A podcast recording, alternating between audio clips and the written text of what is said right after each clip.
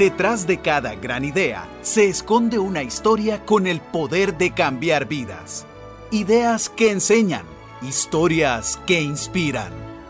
Esto es Relatos, Voces Extraordinarias, una producción de Radio Monumental.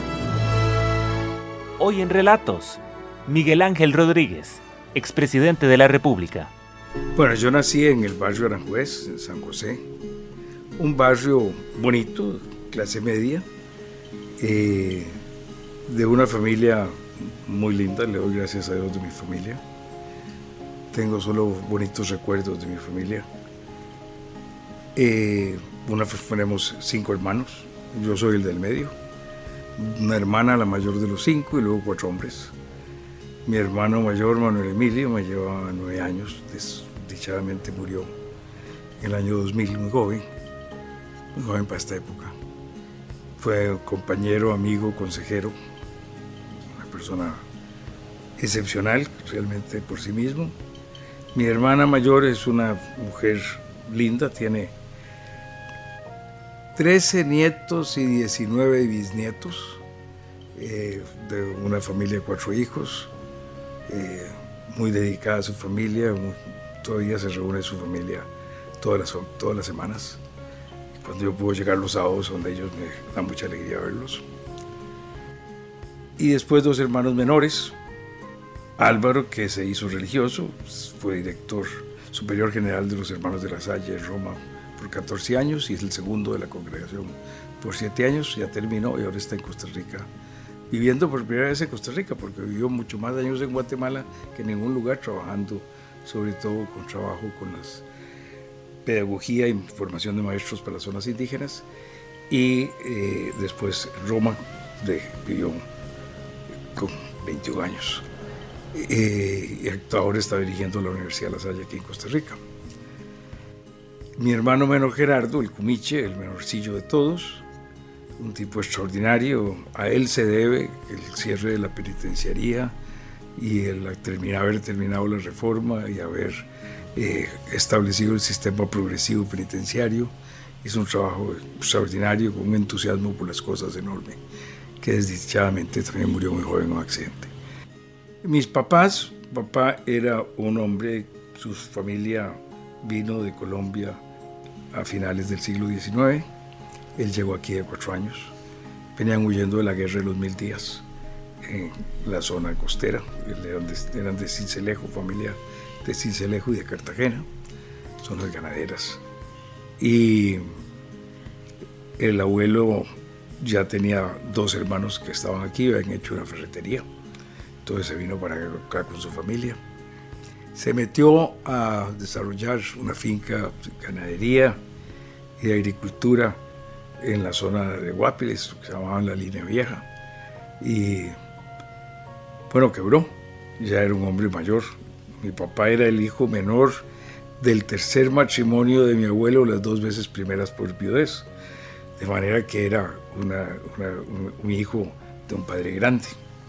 Y le tocó salir de sexto grado para ir a trabajar, a, ayudar a su mamá y a sus hermanas, en aquel tiempo a casarlas, como se decía trabajar para casar a las hermanas.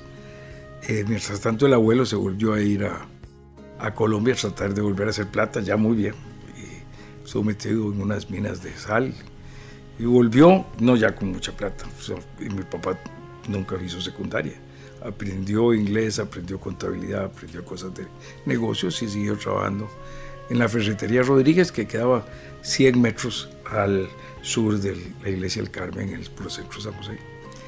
Y ahí vio a mi mamá que vivía por la vuelta, los 100 metros de ahí. Eh, y la vio cuando iba para la escuela. Él ya era, él era 11 años mayor y mi mamá era una chiquilla. Y a los, cuando mi mamá cumplió 18, 19 años ya se casaron.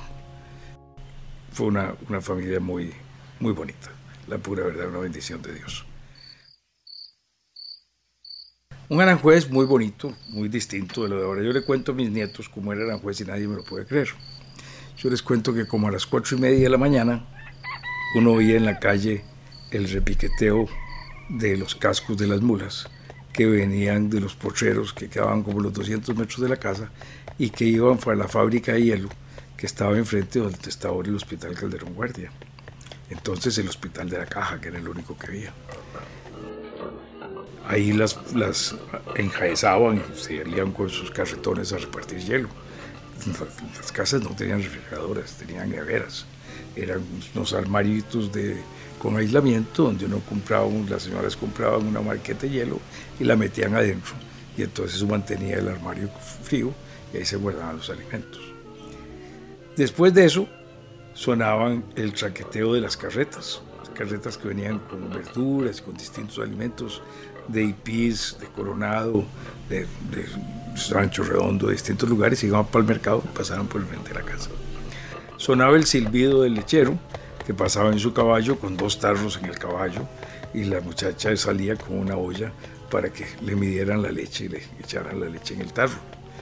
Y después ya empezaba el movimiento y entonces había cazadoras que venían de Guadalupe para San José, y de Moravia para San José, y, pasaban también los carretones jalados por un caballo, que eran los que jalaban los muebles y los que jalaban eh, eh, compras de una, persona, sacos de cemento, láminas de zinc. Fue ya creo que en el 53 o 54 que prohibieron, cuando yo tenía 14 años, que prohibieron la entrada de los carretones a San José a hacer el servicio de transporte. Ese era un San José, un San José en el cual podíamos jugar en Aranjuez, de frente a mi casa, que quedaba del, Hospital Calderón Guardia, 50 metros de emergencias actuales del Calderón Guardia, 50 metros al norte, ahí en esa calle por donde pasaban buses y todas estas cosas, podíamos jugar fútbol. Y simplemente cuando venía un carro parábamos, nos hacíamos un lado para que pasara el carro, que no era cada rato que pasaba un carro. San José, en el cual íbamos caminando al centro de San José. Y me acuerdo de cuando iba con mamá o a acompañarla al mercado, a hacer las compras en el mercado. Pues como, tomábamos el bus en la esquina de la casa, 15 centavos valía el pasaje, 15 centavos de Colón. Después subieron peseta muchos años después. Eh, y llegaba uno al mercado y ahí alguien le ayudaba para jalar los sacos con las cosas y era feliz yo yendo con mamá porque me llevaba a la soda tapia a comerme un, un granizado, que eran, siguen siendo maravillosos. Eh,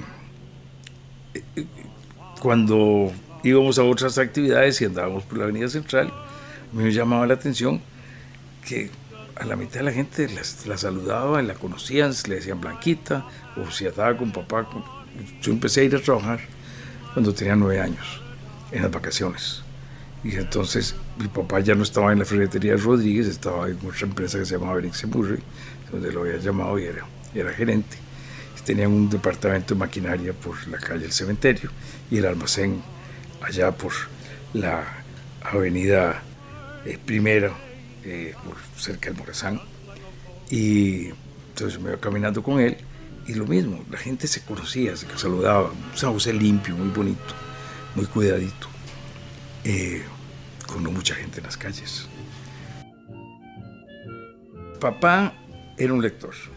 Papá llegaba a la casa y en las noches tal vez nosotros nos poníamos a oír de Tamacún, eh, El Vengador Errante o Príncipe Oshima o la, charla de Zoilo Peñaranda o algún programa de radio o una telenovela y él estaba leyendo y me enseñó a leer. Se lo debo a mi papá. Y claro, Julio Verne, Salgari, fueron los primeros años. Me acuerdo que en algunas vacaciones mamá se ponía bravo y me decía, usted tiene que salir a jugar, no puede quedarse todo el día leyendo. Era una época en que, y claro, ahí va uno ya avanzando en otras, en otras lecturas, pero realmente la lectura ha sido algo que me ha acompañado, me ha dado compañía y ventaja toda la vida. Habría sido mucho más duro pasar cinco meses en la reforma si no hubiera estado sido por los libros. Los libros fueron un compañero extraordinario. Yo primero quería ser ingeniero porque me gustaban las matemáticas. Y además de que me gustaban las matemáticas, tuve una maestra buenísima, doña Carmen Castro de Alvarado, en la Escuela Buenaventura Corrales, una extraordinaria maestra, que nos enseñó mucho, o que nos gustaron las matemáticas. Me acuerdo de Felipe Herrero, de Jorge Van der Lat, de Ramírez, eh, de muchos que eran muy buenos en matemáticas, porque la, niña nos enseñó a que eran bonitas, que nos gustaran. Entonces yo primero creía que ese era el camino por el que yo me iba a ir, que me iba a ir por estudiar eh, ingeniería. Recuerdo que alguna vez mi hermano Álvaro, que después hizo Manuel Salle, y yo también andamos muy relacionados con posiciones de una posible vocación religiosa. Eh, mamá era muy religiosa, católica activa, los dos fuimos monaguillos, Álvaro y yo, y éramos, íbamos juntos, monaguillos por cierto, que le voy a contar una, una experiencia bien interesante de eso de monaguillo, me voy a desviar. Cuando éramos monaguillos en el colegio, cuando ya llegamos como a los 12 años o 13 años, ya me las mujeres dijeron, ya no, se hicieron muy grandes, ya no pueden venir aquí. Pero hasta esa etapa éramos monaguillos en el colegio, unos chiquillos. Llegábamos allí, Merjolán, que era una monjita maravillosa, eh, húngara, que había sufrido la guerra, los horrores de la Segunda Guerra Mundial, los horrores de la entrada de los rusos en, en, Budapest. Eh, historias terribles, pobrecita. Era la, la, la, monjita encargada de la sacristía. Nos daba cafecito y pan después de la misa. Nos enseñaba, nos había enseñado a seguir la misa en latín, a saber las respuestas en latín, a saber lo que significaban. cuando venía una Semana Santa, la preparación para los oficios de viernes, eh, de sábado, eran muy, muy especiales, son oficios muy lindos, muy diferentes, solo, solo se hace una vez, una vez al año. Y había que prepararse muy bien, había que preparar las contestaciones en latín al padre. Eh, pero un día, saliendo de, de, de, estaba de Monaguillo, me tocó ir a mí, Álvaro le tocaba seguro en la tarde, y las escuelas, porque la escuela era alterna en la Buenaventura. Unos días le tocaba a uno la escuela en la mañana y otros días le tocaba en la tarde. Y atravesé el Parque Nacional, iba por la, por la calle del lado sur, la que está al costado de la antigua Casa Presidencial, la Casa Presidencial que estaba ahí en la esquina donde está ahora el Tribunal Supremo de Elecciones. Y por la cuesta del lado diferente estaba la fábrica de licores, que soy el Ministerio de Cultura, que olía rico, olía a las mieles que tenían ahí. Y venía subiendo en Otilio Late, que era presidente, con un eh, campesino descalzo. Venían subiendo, caminando, él iba para su oficina, 7 y 10, 7 y cuarto de la mañana. Cuando llegaron a la casa presidencial, a unos 50 metros de la esquina que está pegada al Parque Nacional, la esquina que digamos está más al este, a los 50 metros para abajo había una callecita que entraba, que era una callecita que era una entrada de vehículos, como una entrada de servicio, y ahí había una caseta de policías, y por ahí entraban los policías. Como a esa altura, don Otilio se tiró a cruzar la calle y no se fijó. Le dio un abrazo al campesino, no se fijó, y una bicicleta lo atropelló. Don Otilio voló por los aires y cayó en el piso. Yo estaba ahí a los 15 metros, en la acera de enfrente, viendo al presidente de la República. Yo con 11 años, eh, debería haber tenido 11 años, creo, 11, 12. Y, viendo al presidente de la República tirado en el suelo inconsciente y, los policías corriendo antes de al presidente. Una, una historia muy linda de las cosas que solo ocurren en Costa Rica. No es que yo quiera que los presidentes los atropellen las bicicletas, pero me parece maravilloso poder haber observado tan joven una, una visión tan democrática. La historia tiene una, una, continuación bonita. La bicicleta era una bicicleta de reparto de Uribe y Pajés. Era un almacén importante que repartía comestibles y otros bienes y, artículos de los que hoy se venden en un supermercado. Eh, y don Otilio fue a, un cuarto especial, una pensión especial en el, Hospital San Juan de Dios, que los que había, el que había ahora, en todo ese tiempo, el Hospital San Juan de Dios y el de la Caja. Entonces, el Hospital San Juan de Dios tenía unos cuartos pensionados donde la gente pagaba por, por, el cuarto. Y al, al, joven que lo atropelló, que no tuvo culpa, eh, lo pusieron, por supuesto, en un salón, como se ponía toda la gente en los hospitales, ¿verdad? Entonces don Otilio hizo poner una cama en su cuarto y se trajo al muchacho a que estuviera con él en el cuarto. Y estaba muy empeñado en ver qué le había pasado la bicicleta y cómo le arreglaba el tema de la bicicleta. Hasta que el muchacho le dijo, no, era de Uribe para que ah, no importa, eso tiene plata. eso ya no importa la bicicleta. Eh, creo que son cosas que, que, realmente son remembranzas que, que hacen, y yo he disfrutado mucho contándoselas a mis nietos.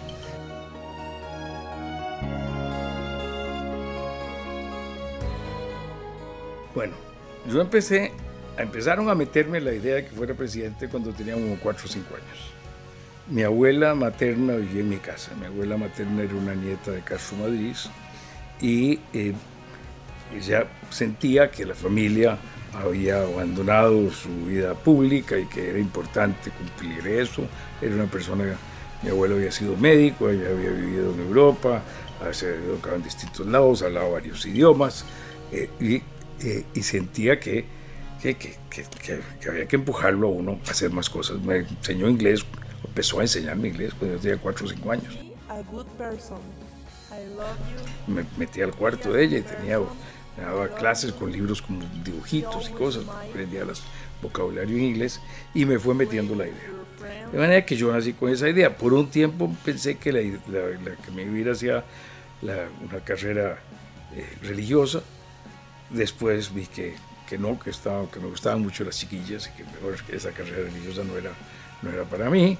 Eh, después vi que, eh, que, y pensé que por las matemáticas, ingeniería. Mi hermano que me llevaba nueve años ya cuando yo estaba en secundaria, estaba terminando Derecho.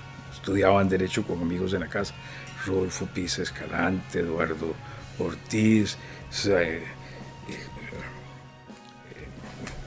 qué horror, vieras que ahora a mí se me olvidan de vez en cuando los nombres. Eh, Sonny Rímolo, Guido Loría, me acuerdo de muchos de sus compañeros, gente muy, muy, que escogió mucho en Derecho y yo los veía en casa y entonces me fui entusiasmando con derecho. Mientras estaba en el colegio La Salle, ya hice la primaria en, en esta escuela de Buenaventura, después hice la secundaria en La Salle. Cuando estaba en el colegio La Salle, me gustó mucho las actividades extracurriculares. Había una academia literaria, entonces trabajar en la academia literaria, hicimos un periódico, fui director del periódico que se llamaba El Asallista, que lo imprimíamos en la prensa libre. Eh, prepararlos, preparar los artículos, preparar las fotos, buscar anuncios y lo imprimir a, la prensa libre. Y en eso mi hermano se, es novio, y luego se casa con una sobrina de Mario Chanti.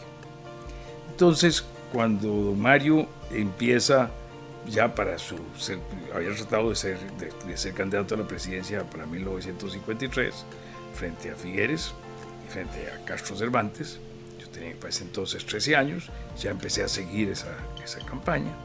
Pero la siguiente, que fue ya para el 58, usted va a decir, ¿por qué una para el 53 y otra para el 58? Porque don Otilio no quiso ser presidente más de cuatro años. La Junta había sido 18 meses. Entonces, para volver al mismo periodo, los seis meses adicionales se le dejaron al gobierno que seguía después de Ulate, que fue el de don Pepe. Tuvo cuatro años y seis meses. Y entonces eh, don eh, Mario empezó otra vez a hacer campaña para hacer, estaba en el Congreso.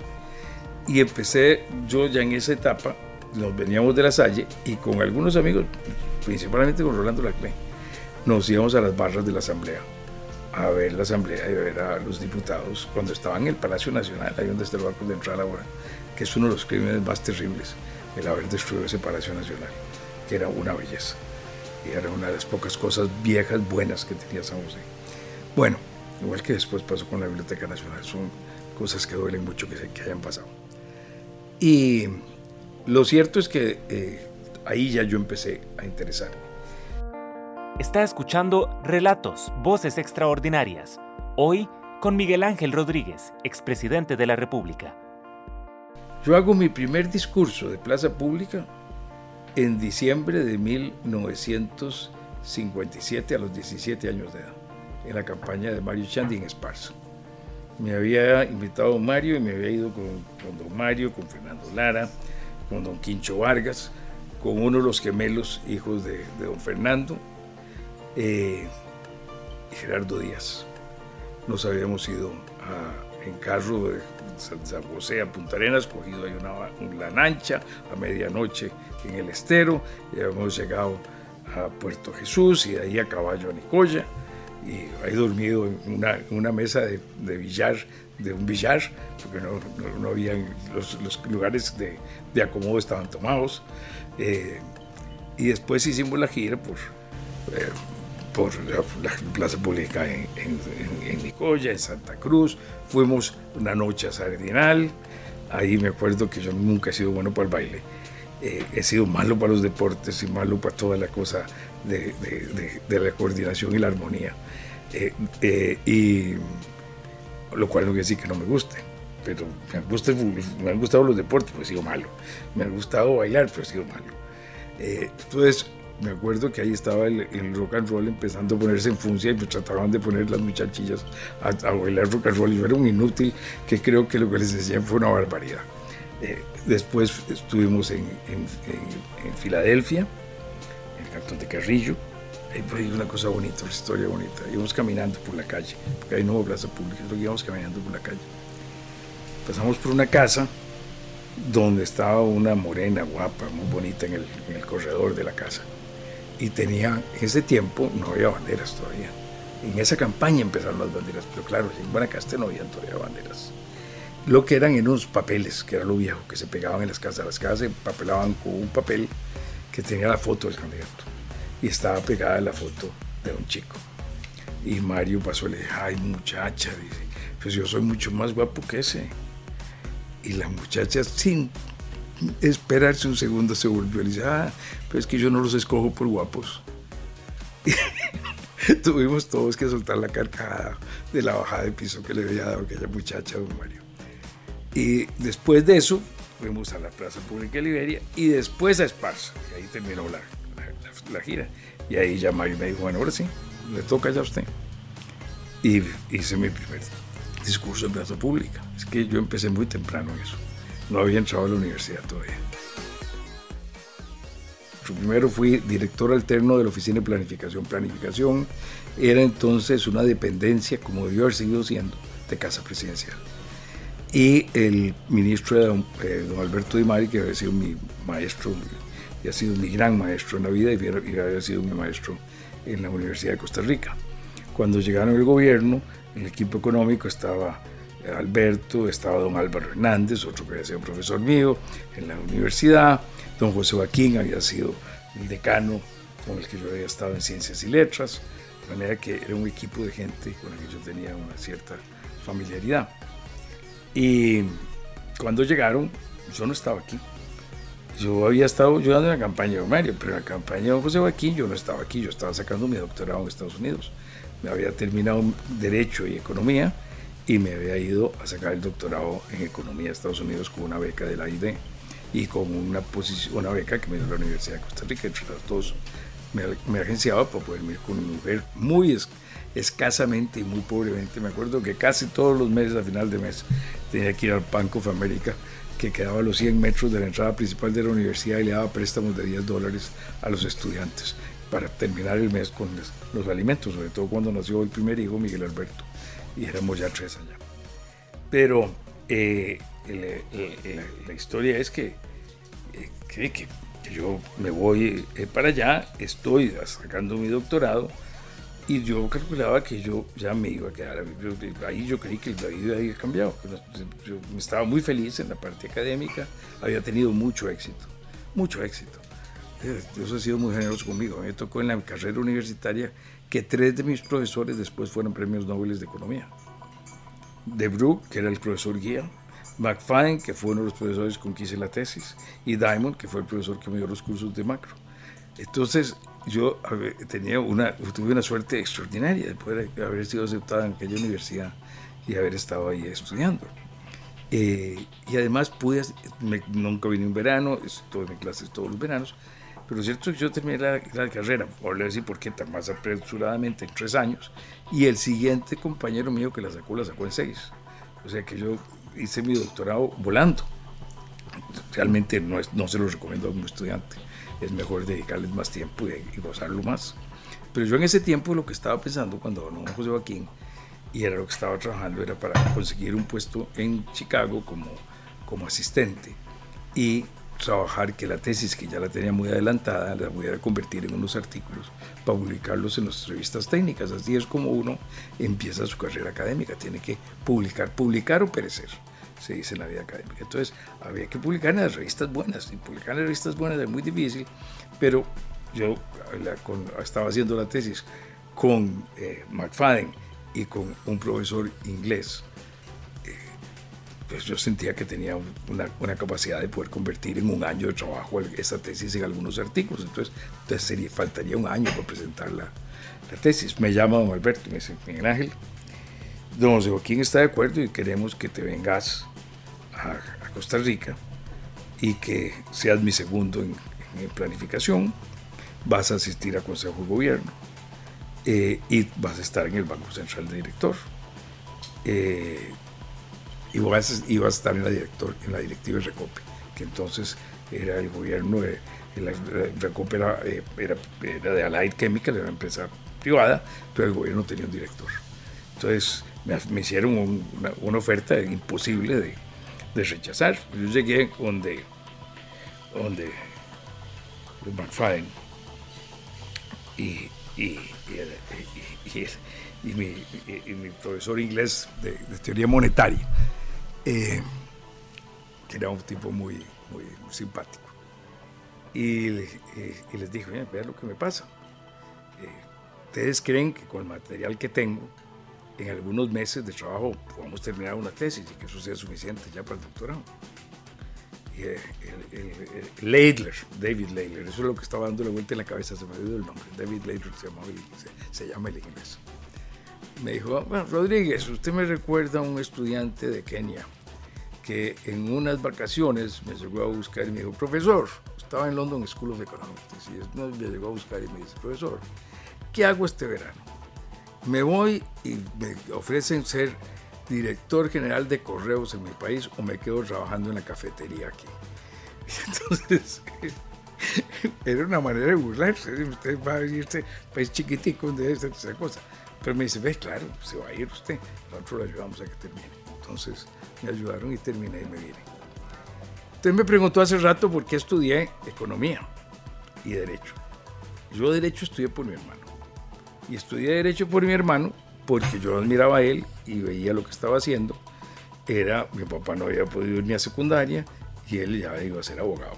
De manera que tenía una, un ejemplo de alguien exitoso, muy cercano. Además, como le decía, estando en la Salle, me inmiscuí en tareas eh, laterales de la academia, en la acción católica, eh, en eh, la edición del periódico, en la academia de literaria y estando en esas cosas, empecé a tomar mucho interés por, tal vez por lo que me recordaba mi abuela, por las cosas públicas y demás. Eh, tuve la suerte de poder empezar a asistir a algunos grupos que estaban empezando a trabajar en, en desarrollar cosas de pensamiento económico y por mi relación religiosa empecé a preocuparme mucho por la doctrina social de la iglesia y estudiarme las encíclicas que en el colegio también nos enseñaban un poco de eso. Y todo eso fue haciendo la idea de que, bueno, aquello era muy importante, pero cómo se aplicaba. Y la idea que tuve era que el derecho era la manera como se ejecuta la política. Entonces yo quise estudiar derecho porque ahí iba a aprender a cómo ejecutar la política. Ni siquiera se me hubiera ocurrido jamás ciencia política. Pero cuando estaba en eso, me di cuenta que eso era un... Ya, eh, ya desde el primer año de la universidad, que era estudios generales, que ese sí fue sobre estudios generales, que lo llevé un solo año. Yo entré en el segundo año de la gran reforma que se hizo con Macaya y con don Rodrigo Facio y con José Joaquín Trejos, en que trajeron los profesores europeos y en que se puso un primer año de estudios generales. El primer año fue en el 57 y yo entré en el 58. Y era un ambiente extraordinario, porque la presencia de Samuel y de Aguado y la, presencia de Láscaris, eh, un chileno también, que había historia, la cultura, que se volvió el nombre, era bueno también. Todos esos, pues, y, y, además los costarricenses, muchos eh, eh, eh, profesores muy buenos, estaban ahí todos mezclados. Era el centro donde estaba un centro de inteligencia extraordinario del país, en esa escuela de, estudios generales. Y ahí empecé a dar cuenta de que yo no, que yo, el derecho era una expresión, una manera normativa, pero cómo se creaba la riqueza, cómo se podía disminuir la pobreza, cómo era que funcionaban esas cosas. Y empecé a una duda de qué, qué adicional iba a estudiar. derecho no iba a ser suficiente para mí, que tenía que estudiar algo más que me diera una parte sustantiva. Y estuve pensando mucho entre si filosofía, para irme a filosofía política, para dedicarme a estudiar el pensamiento de los filósofos políticos a través de la historia, eh, o economía. Y acabé yéndome por economía. Entonces estudié Derecho y Economía al mismo tiempo. Incluso las cosas se pueden hacer cuando uno tiene ganas y cuando eh, Dios le da una ayuda ayudita a uno para que pueda hacerlas más fácil. Incluso trabajé la mayor parte de los años. Sea que no solo yo llevaba dos carreras, sino que trabajaba en cosas que me permitían tener cierta libertad, hacer un índice de leyes para el colegio de abogados. Entonces lo hacía en mi casa, en una máquina de escribir, eh, y con las colecciones de leyes y decretos. Eh, iba sacando las tarjetas. O trabajé en, eh, en, algunas actividades de la IDE que tenían trabajos que estaban realizando en el país y necesitaban contratar muchachos que colaboraran con ellos. Y ahí me sirvió para enfocarme para la beca que posteriormente obtuve. Entonces, tuve distintas alternativas. terminé la carrera de economía, que era un poquito más corta, un año menos. La economía tardaba cinco, derecho tardaba seis. Entonces terminé economía y ya cuando terminé economía tenía la tesis de economía hecha y la presenté en enero. Terminé había terminado en noviembre y diciembre con los exámenes del último año y los exámenes de incorporación y presenté la tesis en, en enero. Me había casado ya en diciembre andaba corriendo.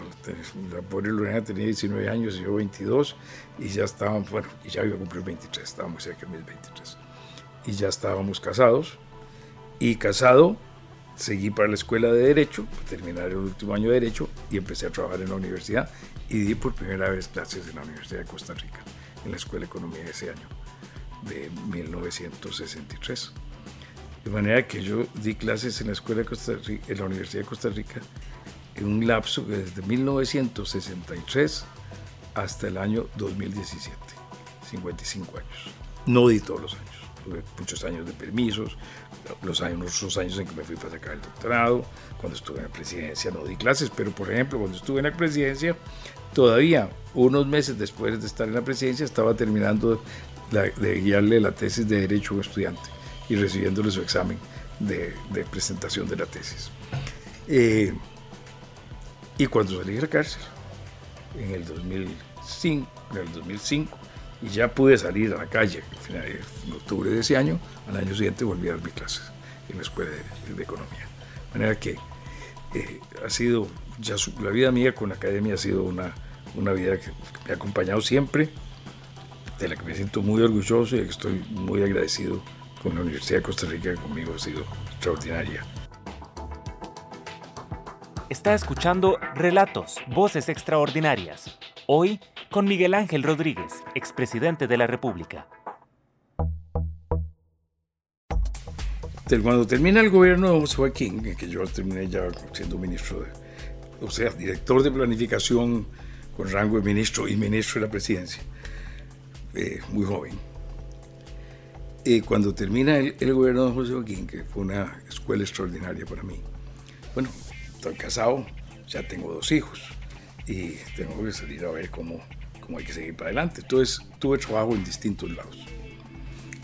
En las empresas de, don Raúl don Rodolfo Gurdián, con mi suegro, que ya había empezado, ya tenía varios años de haber estado con un negocio de, de, procesamiento de ganado, exportación de carne en Honduras y, en Guanacaste con la Cámara de Azucareros, con don Manuel Jiménez, con quien me ha tocado trabajar el ministro de Industria, el ministro de, o yo director de planificación, digamos. Eh, entonces, y ahí al final de un poco tiempo ya me quedé solo con mi suegro y seguimos ampliando la empresa y haciendo más cosas. Fue una época muy interesante, empresarial.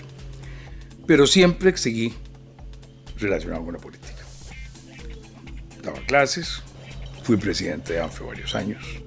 Luché contra el sistema de promoción de, las de, sustitución de importaciones y de manipuleo de precios y de manejo de toda la economía centralizada del Estado que se fue imponiendo cada vez más fuerte después del gobierno de José Joaquín. Eh, Cuando venían las campañas políticas, le dedicaba tiempo a ayudar en el programa de gobierno, a ayudar a ir a buscar plata, de las cosas que se podían hacer para, para la campaña. Cuando viene la campaña del 86,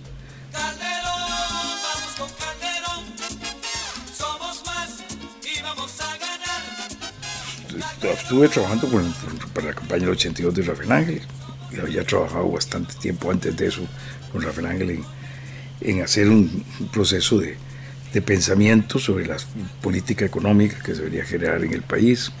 Estuve muy activo en el primer congreso ideológico del Partido Unidad Social Cristiana que estaba creándose.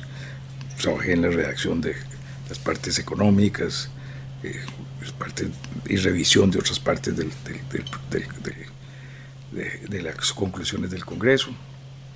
Que haya de todo, eso es importante, pero que esté al alcance de todos, eso es todavía más importante.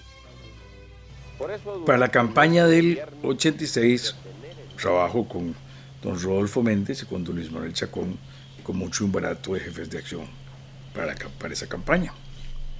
Cuando termina esa campaña, don Rafael me dice, Ángel, yo ya he hecho dos campañas, estoy muy cansado, estoy muy duro.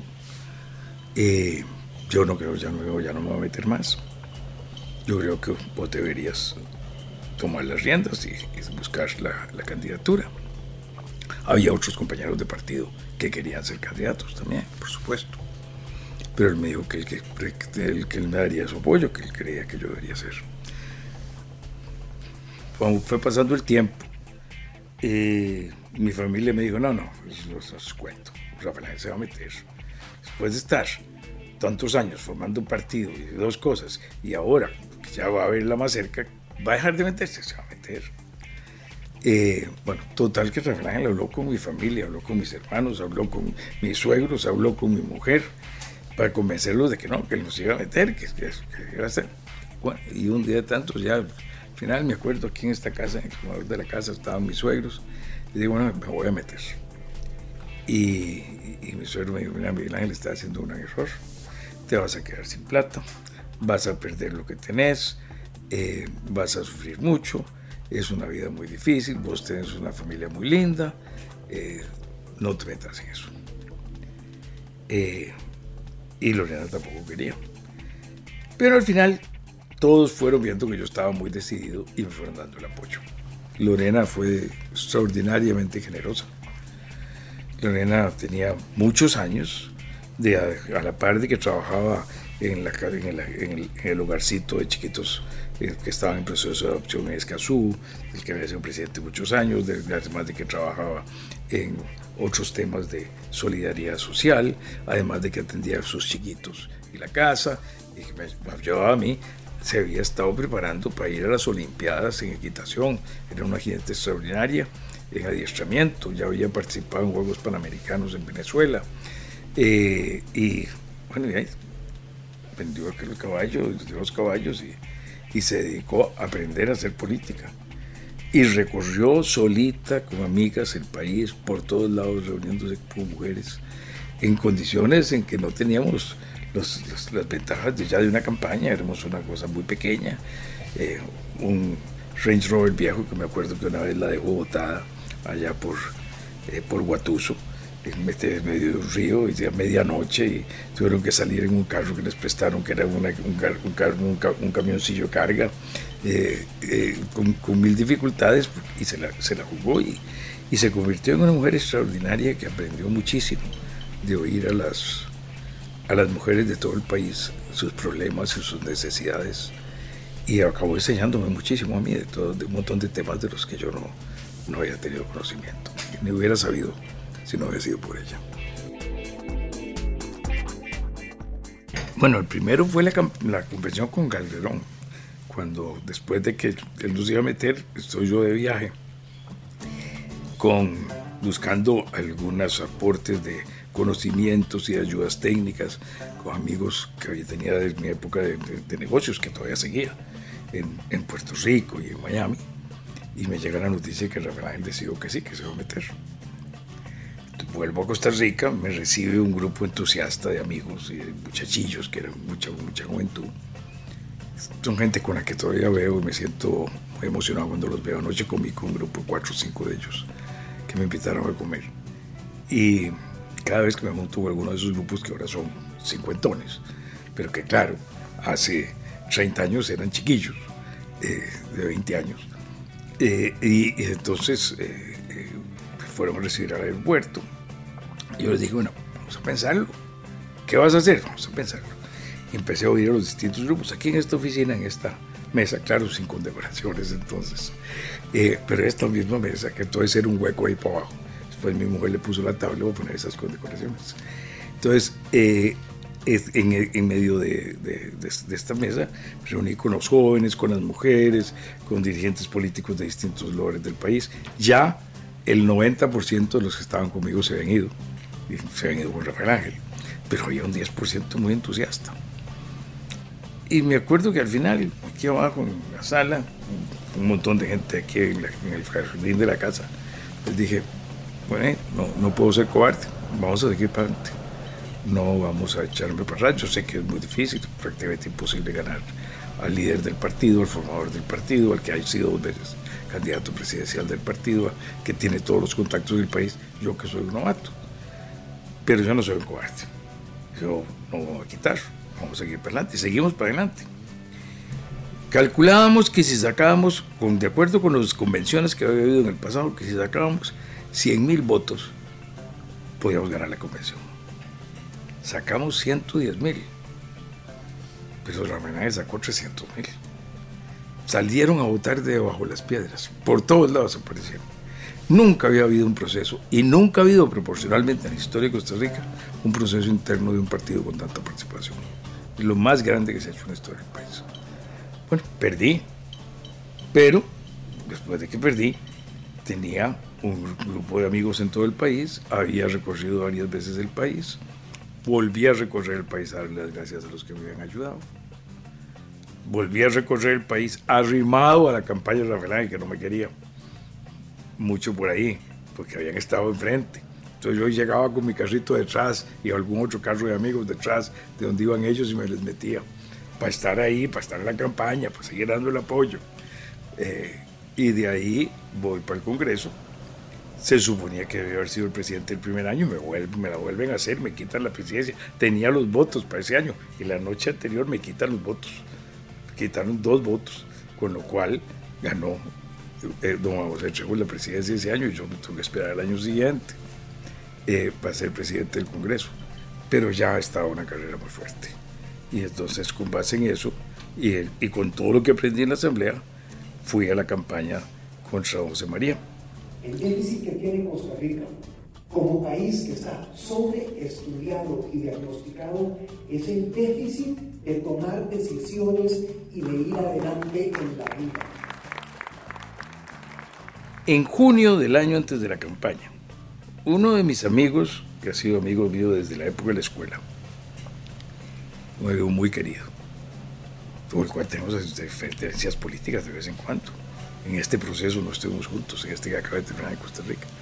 Pero somos muy amigos, lo quiero mucho, Rolando Lacré. Me dijo en junio, Miguel Ángel, no sigas con esto de tu candidatura. Vas a perder por un montón. Ve que las encuestas dicen que Figueres gana por 16 puntos de diferencia. Y te van a echar a vos la culpa. Van a decir que vos sos el que tiene la culpa de la pérdida del partido. No sigas. Perdí por 1.6. Casi casi, casi, llegamos, logramos desvanecer esa diferencia y ahí se consolidó una, no solo se consolidó mucho mi posición en el partido, sino que se consolidó también eh, el propio partido. Ya se mostró que era un partido muy grande, muy fuerte, que ya podía ir después de un gobierno, una elección y quedar con una, una gran fuerza política. Además tuvo la ventaja ese gobierno de que me volví a establecer mi amistad con Rafael Ángel.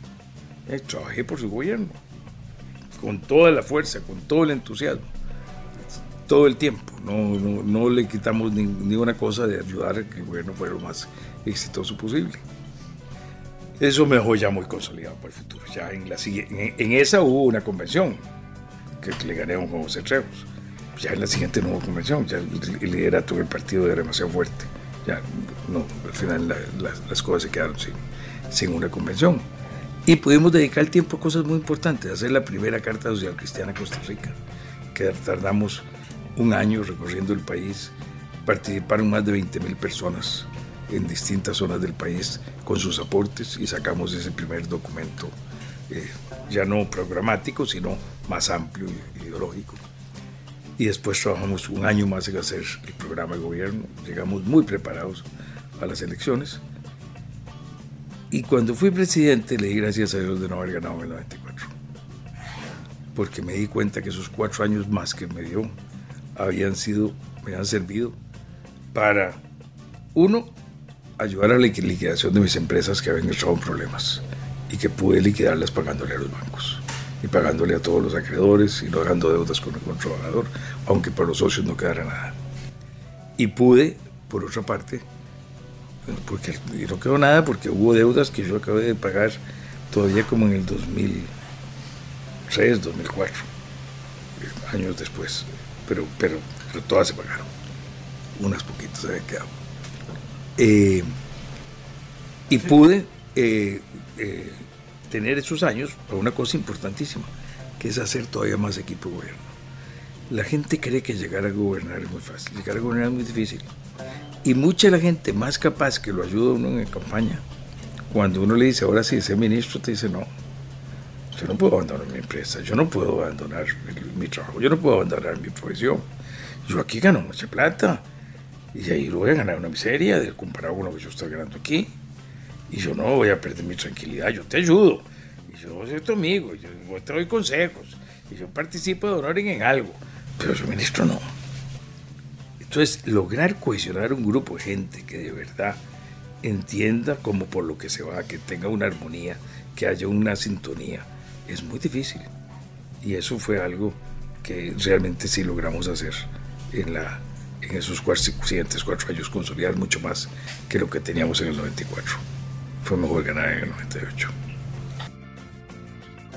Hoy en Relatos, Miguel Ángel Rodríguez, expresidente de la República. Yo si tuviera que decir uno de mi vida política, yo diría que fue colaborar desde mi posición, primero en ANFE, en la universidad y en la prensa, y después en la vida política del país, colaborar a cambiar el modelo económico y abrir el país hacia una apertura al mundo, hacia una apertura hacia la, producción de la empresa, hacia la eficiencia, a entender que no hay una oposición entre justicia social y productividad, sino que tienen que ir de la mano y que uno necesita una economía eficiente y productiva y un, sector privado eh, competitivo para lograr que se puedan generar los empleos y tener del otro lado al gobierno estableciendo las regulaciones, dando los servicios de educación de calidad, levantando la infraestructura, dando la seguridad, teniendo las reglas generales para que este sector privado pueda trabajar. Pero que si uno pretende que el gobierno maneje la producción, que si uno pretende que el sector privado sea el único que tenga que ver con el manejo de estos programas sociales y de la distribución y el ingreso, uno no logra encontrarlo. Es un problema de encontrar ese equilibrio. Y a mí me tocó trabajar en este país, que era un país socialista, totalmente dirigido, regulado. Un país en el cual cuando yo tenía la planta empacadora, pues yo, era un socio, yo trabajaba con la planta empacadora en Guanacaste, exportábamos los cueros que eran un subproducto de las reses que se destazaban. Y entonces un día me dijeron, no, no los puede exportar, tiene que venderlos localmente, está prohibida la exportación para que usted, para que aquí los, los teneros tengan cueros. Entonces cuando yo empezaba a tratar de venderle los cueros a algún tenero que con el que podía hacer un negocio para sacarle más, más precio, me decían, no, ahora tiene que venderle 30 a este y 40 a aquel y 50 al otro. Y a ese nivel llegaba la regulación. Un país donde en ese tiempo había con 1.500.000, 1.700.000 habitantes, cuatro plantas ensambladoras de automóviles, cuatro, con ese tamaño de mercado de consumo era más caro traer el carro desarmado en una caja, porque en Tokio o en Detroit era más caro coger las piezas y meterlas en una caja que ensamblarlas en la línea de montaje que ya tenían organizado. Salía más caro la materia prima para ensamblar aquí el carro.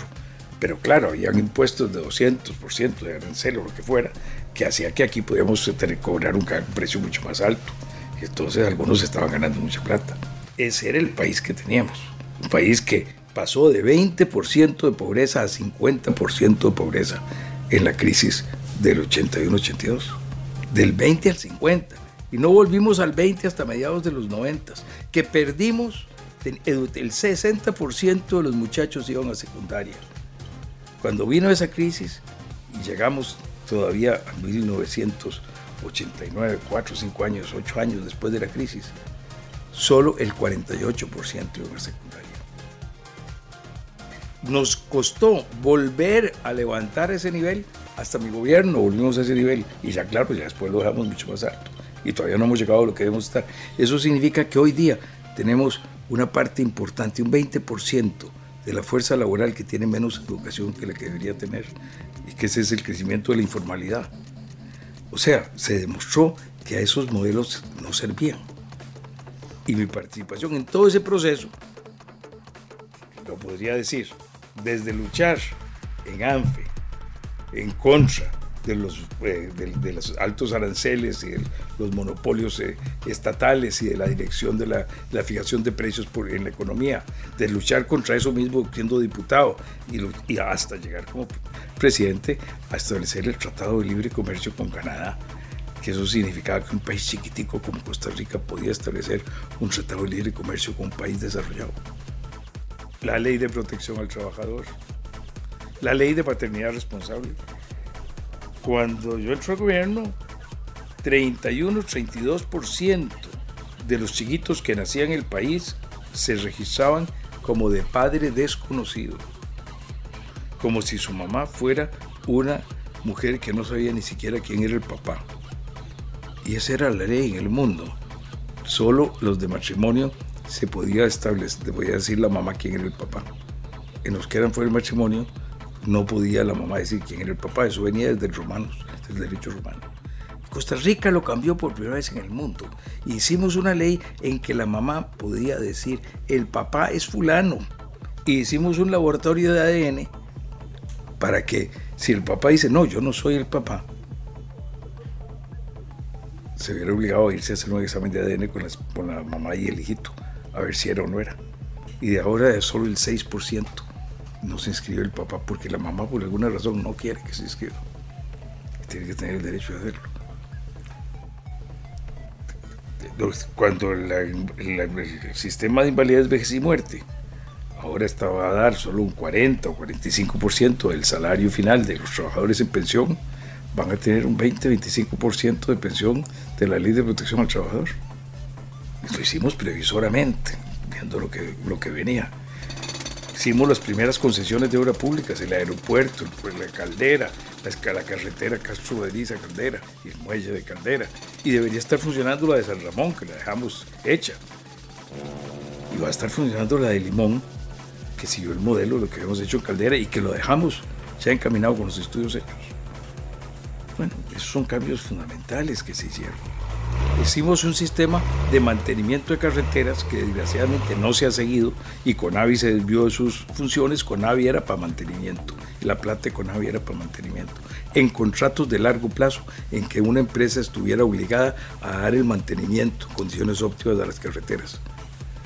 Y dejamos contratos de tres años para que 16 zonas del país tuvieran el mantenimiento eliminamos el déficit de aulas que había en el país. Primera vez que se eliminó, construimos 5.000 aulas y se eliminó el déficit de aulas que había en el país, cambiando el sistema de construcción. En lugar de que una empresa de San José fuera a construir una aula Upala que salía carísima, porque mandar desde aquí a organizar, a construir una aula ya, dándole a la Junta de Educación la plata para que construyera el aula. Cambiando, descentralizando, cambiando el sistema. Hicimos en la, en la caja la descentralización, hicimos más de la mitad de todos los EBAIS que hay en el país. Eh, y con eso logramos consolidar un régimen de salud que fue catalogado como uno de los mejores del mundo por la Organización Mundial de la Salud en el 2001-2002. hemos, tuvimos realmente muchos éxitos, tuve fracasos. Yo tengo que darle unos antecedentes de cómo llegamos a ese proceso, porque si no, no se puede entender cómo lo vivimos. En campaña dijimos, vamos a abrir los monopolios de electricidad, de telecomunicaciones y de seguros. En campaña dijimos, abierto el monopolio de seguros, vamos a vender el INS. Eh, vamos a vender el Banco de Costa Rica y vamos a vender VIXA y vamos a vender la fábrica de licores. Está en el programa de gobierno escrito. No cañamos a nadie. Yo fui al Instituto Nacional de Seguros a una reunión con los trabajadores y les dije, vamos a hacer esto. Y les expliqué por qué era bueno para ellos. Y por qué eso iba a significar más oportunidades y el desarrollo de un mercado que todavía no estaba suficientemente desarrollado, como se ha seguido desarrollando mucho más desde que se abrió y no lo quise imponer, simplemente. Primero llamamos un proceso de concertación. Al día siguiente ganar la elección, yo voy al Parque Nacional, al Monumento Nacional, a los 300 metros de donde viví de niño, de donde salí para casarme, porque lo que atravesaba para ir de Monaguillo al Sion, lo que veía cuando iba a diputado, y cuando que veía cuando iba a trabajar en el gobierno de Joaquín, me fui a al Parque Nacional y llamé a un proceso de concertación y empecé a hablar con los, todos los expresidentes, que por cierto soy el último expresidente y yo no el único, que todos los expresidentes del país estuvieron en mi posesión. Llegué con una unidad nacional, buscando la unidad nacional de verdad, que se puede hacer. Las iglesias, la iglesia católica y otras iglesias, los sindicatos, los empresarios, las cámaras, los grupos eh, que defendían los derechos de las mujeres, los grupos que defendían los derechos indígenas, los grupos ecológicos. A todos los convoqué, con todos me reuní, hicimos un proceso de concertación totalmente estructurado que estuvo funcionando con 10 grandes comisiones durante tres o cuatro meses y sacó sus conclusiones. Y de ahí vino, ahí les presentamos esta cosa. De ahí salió la, la, ley de protección al trabajador, de ahí salió la Procuraduría de la Ética, el, Ministerio, el Ministerio Público, la, Fiscalía de la Ética, una jurisdicción especializada en temas de, corrupción y ética. Todo eso salió de ahí. De ahí salió el pago por servicios ambientales, generalizado en la forma que hoy día existe. Todas esas cosas fueron. De ahí salió la recomendación de lo que es ahora la, ley eh, procesal laboral la nueva vía procesal laboral. Todo eso salió de una de las, de las comisiones de la concertación. Y de ahí salió la recomendación por amplia mayoría para la apertura de telecomunicaciones, de seguros y de electricidad. Y entonces pasamos a la Asamblea Legislativa a armarlo. Las universidades estaban a favor. Todo el mundo estaba a favor. En diciembre, en Casa Presidencial, los diputados jefes y el secretario general del Partido de Liberación Nacional y los, de mi partido, reunidos en Casa Presidencial, se ponen de acuerdo en una agenda para aprobar los proyectos de las extraordinarias del año 1999. Y ahí empiezan a meterle palos a la carreta. empiezan a meterle palos a la carreta y a impedir la cosa. Y entonces empezaron a decir que no, que primero había que reformar la constitución, lo cual hacía prácticamente imposible hacer el proceso. Después empezaron con muchas cosas, después acabaron montando nada más lo montando en un mismo proyecto lo que estaba separado. Electricidad y telecomunicaciones estaba separado, lo montan en un solo proyecto. Y entonces empieza la, la, reacción en contra de, de los trabajadores del ICE y de alguna gente, además de los trabajadores del ICE. Diputados de izquierda muy fuertes, una presencia muy fuerte, y eh, algunos miembros de la iglesia. Eh, y eso empieza a crear un clima difícil, pero se veía como que se vota por 42, por 42 votos en la Asamblea Legislativa. No se vota por 27, 29, 30, se vota por 42 votos en la Asamblea Legislativa. Y la cosa va caminando y empiezan a meterle a la gente una serie de mentiras. Uno, la mentira número uno que le metieron a todo el mundo y que todavía la gente repite. Y a mí me, duele mucho que íbamos a vender el ICE. No hay nada en ningún proyecto ni nada que hable de vender ni el ICE ni las, eh, las, las obras del ICE, ni las plantas, ni nada. Lo que era abrir para competencia. Ya había una ley de competencia que se había hecho cuando yo era diputado, que yo la hice, fui yo la presenté. Pero era solo un porcentaje muy pequeño de la generación eléctrica. Esto ya habría un mercado de electricidad verdadero y con un sistema de compras para ver cómo se hacían las compras al que ofreciera cada vez más barato la electricidad para beneficio de los consumidores. Y eso era el sistema de distribución y la distribución quedaba en el ICE, las plantas del ICE seguían haciendo y el ICE era el operador principal de todo el sistema. Pero engañaron a la gente, engañaron a los chiquillos de los colegios y los tiraron a la calle. Engañaron a los chiquitos de los muchachos de las universidades y los tiraron a la calle y empezó a haber confrontación. Y desdichadamente los medios me, vendieron, los que me habían apoyado no me apoyaron, los empresarios se asustaron después de tres semanas de confrontaciones. Liberación dijo ya no, ya no teníamos los votos para seguir adelante. Entonces tuvimos que decir que no, ya no seguíamos y buscar otras soluciones un momento muy duro. Tal vez el momento que lo señala más fue el momento en que hace una marcha para Casa Presidencial. Yo le pido a los funcionarios de Casa Presidencial que se vayan, todos los secretariados y demás, pues no sabemos qué iba a pasar. Hay un, grupo de, de, funcionarios de la policía que están dentro de Casa Presidencial. Yo me reúno con ellos y me acuerdo directamente bien que lo que les dije, espero que no haya ninguna confrontación pero les quiero pedir a ustedes que recuerden que los que vienen ahí son tan como ustedes. Y que debemos evitar de cualquier manera que haya ninguna violencia. Pero hay que cumplir con el deber y no podemos dejar tampoco que tomen la casa presidencial. Y les pedí que se unieran conmigo a rezar un Padre Nuestro, para pedirle a Dios que nos permitiera pasar eso en paz. Y lo pasamos en paz, a pesar de los horrores que dijeron en mi contra los que ahí hablaron y de las mentiras que le dieron a la gente. Fueron horas muy difíciles. Pero al final pudimos seguir gobernando.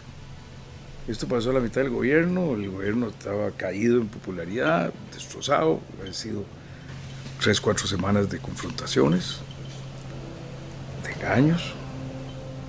Una parte muy importante de nuestro proyecto se quedó de camino. Yo lo que quería era no tener que poner impuestos. Si nosotros lográbamos pasar esas leyes, entonces la inversión en electricidad, en telecomunicaciones, iba a hacerse por otros y, por el gobierno. No es que no iba a seguir el gobierno haciendo, pero ya nos quedaba todo en tarea del gobierno. Y por otro lado, si hecho eso, podíamos vender el INS, el Banco Nacional de Costa Rica, y el VIXA, y, y, eh, y la fábrica de licores, salíamos de actividades que no son esenciales del Estado y podíamos construir más carreteras, podíamos construir más aeropuertos, podíamos construir más escuelas, podíamos construir eh, más eh, puertos, podíamos eh, eliminar el régimen, el, la, ¿cómo se llama? La, sobrepoblación carcelaria, que entonces estaba como ahora. Y la dejamos en un 6%, la agarramos en un 46%, la dejamos en un 6% y el gobierno a ver la de en cero. Bien había sobrante. Después la volvieron a crear, pues no sigan invirtiendo en eso. Entonces, logramos y, entonces dije, bien, ya no seguimos en esto, ya no se va a poder hacer de esta manera, tenemos que hacerlo de otra manera. Entonces no le dimos la espalda a la gente, no dijimos, no, no quisieron, ahora sí, aguántese. Llamamos a los exministros de Hacienda y preparamos la reforma que desde entonces está discutiendo. La misma, la conversión del impuesto de ventas en el IDA, en el impuesto de valor, en el impuesto valor agregado, en el IVA, impuesto de valor agregado, las transformaciones al impuesto de renta para generalizarlo, para cubrir todas las rentas, etc. Se ha estado discutiendo desde entonces, lo dejamos preparado. No le dimos la espalda. Y lanzamos al ICE a que se lanzara a producir mucho más telecomunicaciones y hacer muchas más cosas, como lo dejó, como lo empezó a hacer. Porque si no lo podemos hacer de una manera, había que hacerlo de otra. Entonces el, el, el, el, gobierno supo responder y cuando salí el gobierno salí con un enorme prestigio las encuestas todas positivas después de haber tenido esa confrontación. La próxima semana escuche la segunda parte de nuestra entrevista con Miguel Ángel Rodríguez, expresidente de la República.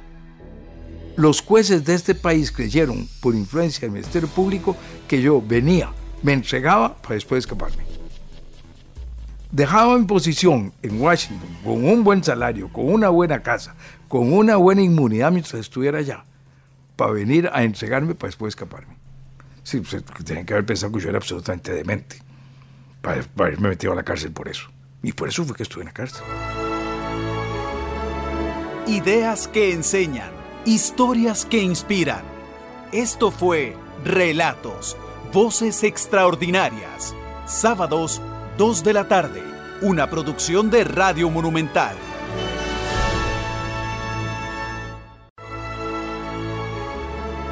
Detrás de cada gran idea se esconde una historia con el poder de cambiar vidas. Ideas que enseñan, historias que inspiran. Esto es Relatos, Voces Extraordinarias, una producción de Radio Monumental. Hoy en Relatos, Miguel Ángel Rodríguez, expresidente de la República. Bueno, estando en el gobierno, tuvimos mucho interés en el tema de los derechos humanos. Nos tocó celebrar aniversarios muy importantes. La, el año 80, 1999 se celebraban 50 años de la, del establecimiento de la Comisión Interamericana de Derechos Humanos, 40 años del establecimiento de la, de la Convención Interamericana de Derechos Humanos y 20 años, 20, sí, de el establecimiento de la Corte Interamericana de Derechos Humanos en Costa Rica. 20, 79, sí. Eh, y eso nos permitió tener unas funciones, eh, asambleas generales de la OEA en Costa Rica y empezamos a trabajar muy duro en algunos proyectos para mejorar el sistema de derechos humanos. Hicimos propuestas concretas muy importantes que no avanzaron mucho. Además, durante mi gobierno, Rafael Ángel había estado aspirando a ser la secretaria general de la OEA y yo le he dado todo el apoyo y había estado tratando de hacer campaña en su favor. Al final era muy difícil esa campaña porque era contra el secretario en ejercicio que estaba corriendo para la reelección. Y los secretarios, cada vez que eran queridos ser reelectos, habían sido reelegidos, así que era muy difícil esa campaña. Pero eso ya me había encaminado. Cuando yo termino el gobierno, pensé que una de las cosas que, que, que, yo debería hacer, lo que sé con mucho tiempo, era no quedarme en el país, porque yo había visto cómo los presidentes que se quedan en el país empiezan a sentirse que sus cositas no se están haciendo igual, que las cosas cambian, y más siendo del propio partido. Y entonces dije, no, yo lo que tengo que hacer es irme para no, no estorbar. El onceavo mandamiento es no estorbar, y yo lo mejor que puedo hacer es irme. Entonces busqué una posibilidad en extranjero y me fui a dar clases a George Washington University.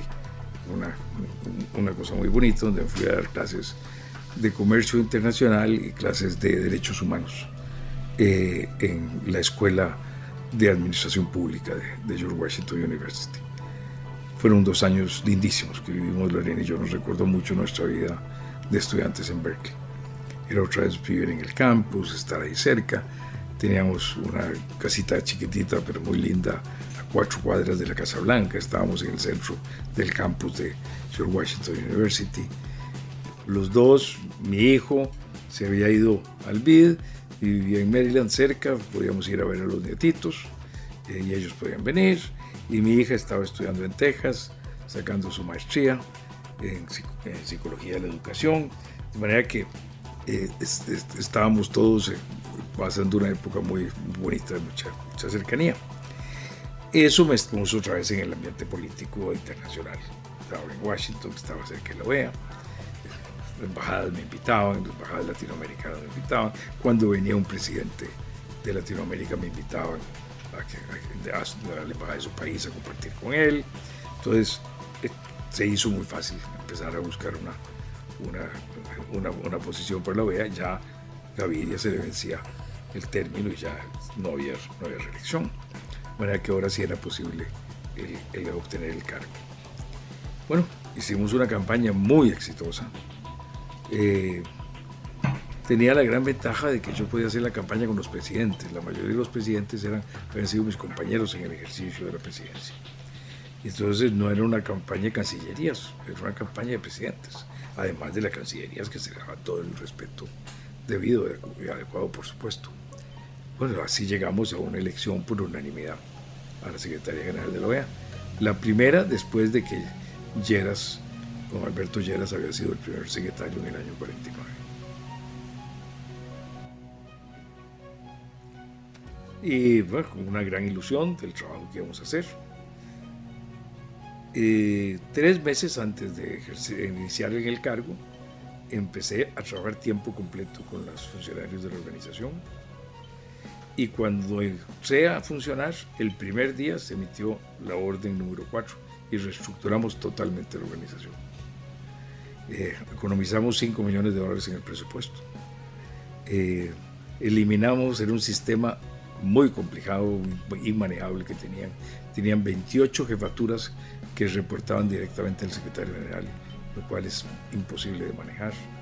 Eh, y una gran cantidad de asesores que manejaban las cosas para el secretario general, lo que hacía que no hubiera memoria institucional, porque eran asesores que se iban que no quedaban en la institución, no había departamentos que llevaran las tareas que se estaban haciendo. Lo, lo estructuramos en siete departamentos cuatro departamentos operativos y tres de apoyo, un departamento de seguridad eh, y, temas eh, climáticos, eh, temas de, problemas naturales, seguridad en un aspecto muy, amplio de su, de su, término, otro departamento de derechos humanos, otro departamento de democracia y otro departamento de desarrollo humano. Y bajo esos departamentos se ponían todas las unidades operativas. Entonces, que habían jefes y habían tres departamentos de servicio, uno jurídico, otro de protocolo y comunicaciones y medios y otro de administración. Que, eh, y con, el, con, esos cuatro, eh, esos siete de, jefes, directores, eh, se les trabajaban como el, iban a trabajar como el consejo del secretario general junto con el secretario general adjunto de manera que hubiera una coordinación de todas las actividades y un manejo. Además, se establecía un programa de incentivos eh, similar al de, al de Naciones Unidas, eh, pero que más bien lo que íbamos a hacer era suspender por dos años todos los incentivos para lograr acomodar las finanzas de la organización que tenían un déficit muy grande. Y le bajamos el sueldo a todos los directores que aceptaron la disminución de los sueldos empezando el secretario general para abajo, con lo cual lográbamos ese, ese ajuste de salarios para pensando que al siguiente año, una vez que vieran los países que podíamos ponernos en orden, iba a pedirles un aumento muy importante de las cuotas para poner la organización en, en un buen manejo, porque tenía que más o menos la mitad de los recursos de la organización no salían, yo no sé cómo está ahora, pero no salían en ese tiempo del presupuesto de los países, sino de donaciones de países. Y entonces la organización no hacía lo que los países querían, sino lo que los donantes querían, lo cual hacía que la organización perdiera su independencia y que los países con toda razón dijeran que no era una organización de ellos. Pues la única manera que fuera de ellos es que pagaran la música. Esto se iban a mandar en el baile y decir que era lo que se tocaba. Si no, el que pagaba la música iba a decir que se tocaba. Y eso eh, se aprobó el primer día que entré. Ya hice una, una convocatoria de todos los empleados de Washington. Y para mi sorpresa, cuando les conté todo esto, claro, tenía muchos días de venirlo preparando con ellos, pero cuando les conté todo esto y les conté que quedaban congelados sus salarios por, por dos años, que los ascensos desaparecían, que había una baja general de salarios en la organización para acomodarnos a poder salir con el presupuesto ese año. Lo que obtuve fue aplausos, porque la gente estaba contenta de que íbamos a poner la cosa en orden. Y empecé con un gran entusiasmo. Ese fue, ese fue la inauguración.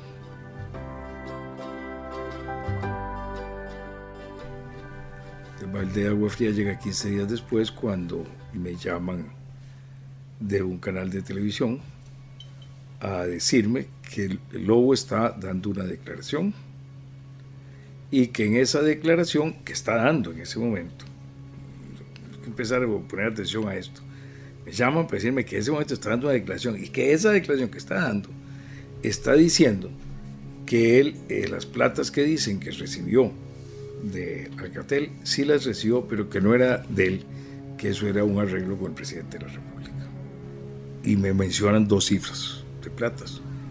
Yo le digo, que, dice que yo le di a él. Y yo le digo, sí, esas sí se las di. Y o estas otras también que él no ha dicho. Esas me las dio él. Fueron ayudas que él me dio y préstamos que me dio para la campaña de la OEA. Eh, ¿Qué es lo que está pasando ahora? ¿Qué es lo que hago después de eso? Bueno, después, cuando logro ver, ya vengo a Costa Rica y estoy preso, el primer día que estoy preso, me enseñan los documentos de, lo que tienen contra mí, veo que después en la misma interrogatorio le preguntan a Lobo de lo que yo había dicho. O sea que no era un interrogatorio secreto que estaba haciendo la fiscalía, estaba en comunicación con un medio de comunicación al cual le decían lo que estaban preguntando para que me preguntaran a mí y lo que yo respondía iban y se lo decían a los fiscales para que ellos le preguntaran a Lobo. Era lo más eh, contrario a un debido proceso. Y así arrancó. Cuando yo tengo esta primera información, lo primero que hago es que convoco a los, a los eh, embajadores que conforman el Consejo Permanente de la OEA. Y como es un grupo muy grande, 34 miembros, no los convoco todos juntos, porque entonces no podían ellos opinar libremente. Los convoco por grupos regionales. Y a todos les explico lo que está pasando. Y les digo, yo tengo varias alternativas. Una alternativa es quedarme aquí y seguir discutiendo este caso a ver qué pasa, que hasta ahora lo que hay es una acusación de una persona, no hay nada más. Puedo renunciar e irme para defenderme en mi país, o puedo pedir un permiso y separarme por un tiempo para ver qué pasa esto aquí.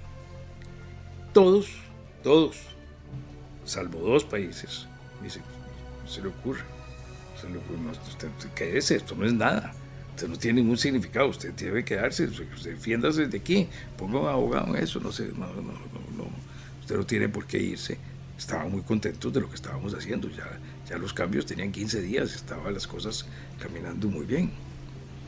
Eh, claro, esos dos fueron uno Costa Rica y el otro Argentina. ¿Por qué Argentina? Argentina no fue que se puso, fue que no fue, no quiso asistir. Y Argentina no estaba asistiendo porque en esos cambios en que yo hice, en que de 28 a 7 direcciones, y ahí hubo un par de argentinos que salieron sin quedarse puesto. Eh, y, no les gustó. La, pura verdad, esa es, la historia. Pero no fue, no fue que se pusieron, sino que no fueron. Entonces, el tema es que eh, yo sigo trabajando después de eso. Y una de las cosas que me toca hacer en los siguientes días, eh, eh, viene un, huracán muy fuerte que ataca mucho a Granada, que había pasado también por, Haití, había una gran situación de, problemas y antes había habido otro fenómeno natural en Haití. En Haití estaba un ejército interamericano tratando de ayudar. Entonces yo digo, bueno, lo, lo que me toca hacer ahora en este momento es, voy a ir a Haití a ver cómo ayudo a encauzar las fuerzas de ese país para buscar una solución política, porque en ese momento estaba en un momento de convulsión, no había gobierno claramente establecido, estaban las fuerzas dirigidas por los brasileños en, Haití, y después voy a Granada, que ha sido destruido toda la ciudad, y la casa del ejército del, del gobierno desapareció, algunas islas cercanas habían mandado policías para tratar de volver a mantener el orden, porque todo había quedado destrozado. Entonces yo iba a Haití iba a Granada. Haití iba con una cosa que, que, tenía mucha ilusión. Haití para mí era el reto más grande humanitario, como sigue siendo, en América. Y mi idea era llegar a Haití y tratar de convencer a los partidos políticos de que ellos deberían encontrar la solución al estilo que le habían encontrado los países centroamericanos a la guerrilla.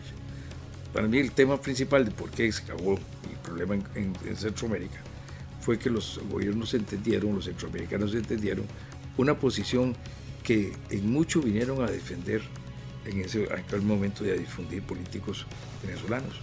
Y era que había que construir la democracia para llegar a la paz, que no había que imponer por la fuerza la paz para construir la democracia, sino que había que poner o construir la democracia para llegar a la paz. Y mi idea era llegar a Haití a trabajar en eso. Me fui a Haití el primer día, durante el día me fui a la zona de los damnificados a estar con el ejército brasileño en las tiendas de campaña, a ver lo que estaban haciendo, a darles ánimo y a, generar recursos, porque había una reunión de donantes en, Washington para, Haití. Yo quería tener la mejor información para poder generar más recursos para ellos.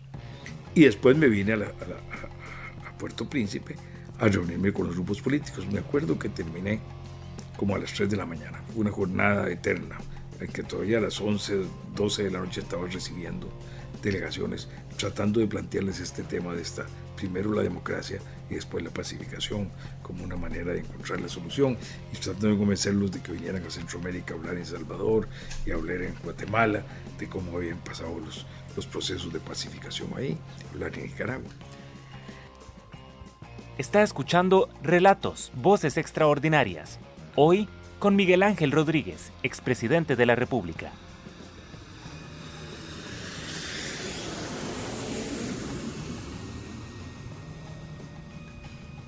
Al día siguiente salgo de, Haití, habían pasado 36, 40 horas y no había visto ni la computadora, ni un correo electrónico, nada, estaba, estaba un trabajo de seguido, seguido.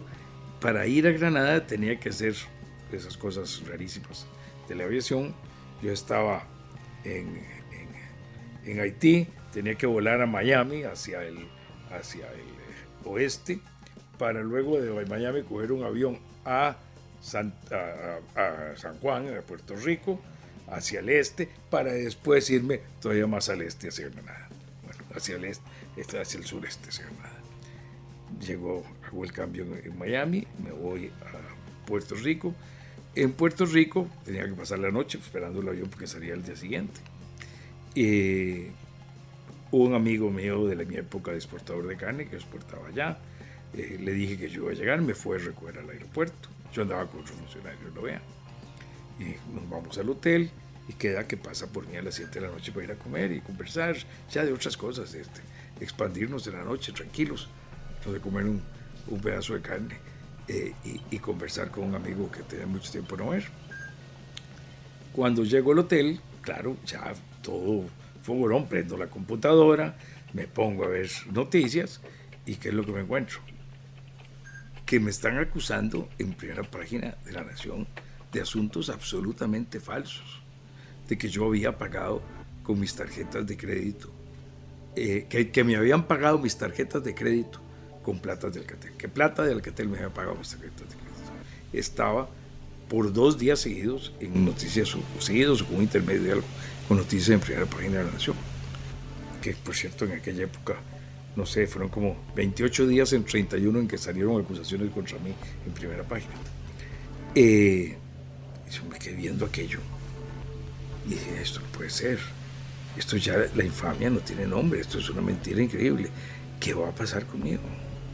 ¿qué va a pasar con mi familia? ¿Qué va a pasar con Lorena y con mis hijos? ¿Cómo me van a ver mis nietos? ¿Cómo, cómo voy a salir yo de esta cosa si es una infamia de este tamaño que me están montando y cada vez veo cosas más falsas que se están diciendo y no hay nada defendiéndome? Y estuve pensando en un rato, llamé a Lorena. Lorena estaba en Houston.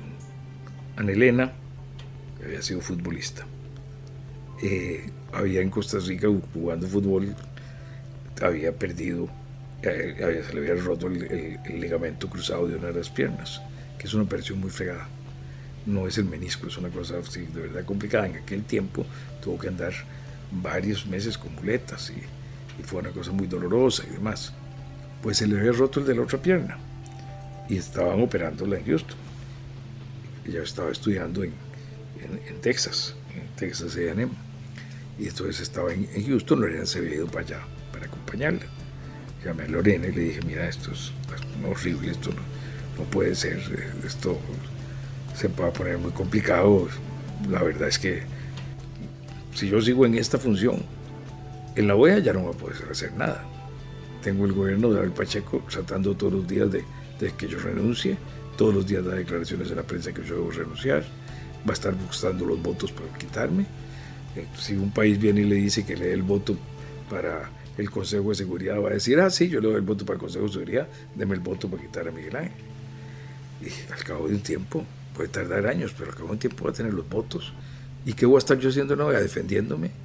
Y yo, pues ese trabajo no viene. Voy a estar ahí defendiéndome como un morigote, sosteniéndome de un, árbol en el vendaval. Eso no, no tiene sentido. La familia va a sufrir horrores. Esto va a ser un escándalo internacional. Yo tengo que ir a defenderme allá. Entonces le dije, suspendo mi viaje a Granada, esta noche mando mi renuncia a la OEA. Eh, desde aquí y mañana me voy a acompañarte.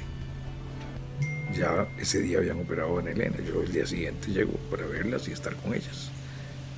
Y después me voy a Washington a, liquidar las cosas y a hacer entrega de mi puesto y a, y a irme por Costa Rica. Eso fue un viernes. Hice mi carta, la mandé. Está publicada en mi libro. Me fui a, a Houston. Me encontré un cuadro tristísimo. Mi familia estaba pues, devastada por esas acusaciones. Eh, mi hija estaba, estaban mi mujer y mi hija que no sabíamos cómo nos íbamos a manejar, qué íbamos a tener, qué no íbamos a tener. Yo no tenía un abogado, no tenía nada para ver cómo me iba a defender. Y le dije que estaba en un cuartito pequeñito, chiquitito, en un hotel malito, porque estábamos ya tratando de ver cómo que, que para ver cómo nos íbamos a manejar lo que seguía. No teníamos la menor idea de cómo iba a ser. Eh, ahí me quedé con ellos dos días, ahí llamé a un abogado, vinieron dos abogados un día, después a juntarse conmigo, me cobraron 3 millones de dólares por defenderme. Eso es imposible, yo no, tengo cómo sacar esa cantidad de plata. No, tengo, no hay ninguna posibilidad de eso. Me lo bajaron a dos. Y claro, tampoco pude. Me quedé sin abogado. Dejé a mi pobre hijita con los dolores de su pierna y a Lorena y me fui para Washington. Eh, a hacer entrega, hice una reunión del consejo y les hice un reporte del viaje a Haití y un reporte de lo que había pasado ya con esos primeros días, tres semanas de la reorganización funcionando, que estaba funcionando muy bien en la organización. Fui a dormir donde mi hijo en Maryland eh, y cogí un vuelo para venirme a Costa Rica. En el interín, en esos días, también conseguí abogado. Me recomendaron a, a un Rafael que fue un extraordinario amigo y magnífico abogado le pedí a don Rafael que fuera a ver al fiscal y que le dijera que yo llegaba el viernes, que yo llegaba el viernes 14 y que yo quería del aeropuerto ir a dar declaraciones a su oficina. El fiscal le dijo a, a Guerrero que, que, le decía al día siguiente, cómo iba a ser, y al día siguiente le dijo que no, que, que me iban a coger preso en el aeropuerto. O sea que yo sabía que yo iba a ir a que me cogieran preso en el aeropuerto. Yo no fui a... No es cierto, yo haya venido a oscuras, no, yo sabía el fiscal le había dicho, me creo que me cogían preso en el aeropuerto.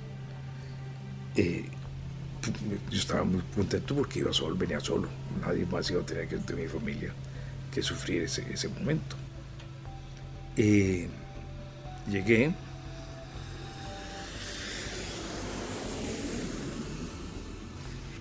Tengo en, en mi escritorio un libro que me hicieron mis nietitos pequeños, que me lo dieron esa noche antes de que yo cogiera un vuelo en la madrugada, que era Washington, Salvador, San José. Un, libro con sus pensamientos, con su cariño. Este era el más grande, que, que, que era un chiquitillo también a esa edad. Pero todos me escribieron, aquí están los tres. Esta era mi nietica chiquitica y cada uno me escribió. Esto fue una compañía extraordinaria en el, vuelo. Me dio una ayuda enorme. Y mi hija me regaló el libro de, Víctor Frankel, el cuanto que uno debe tener un propósito. que con propósito de salva hasta en un campo de concentración.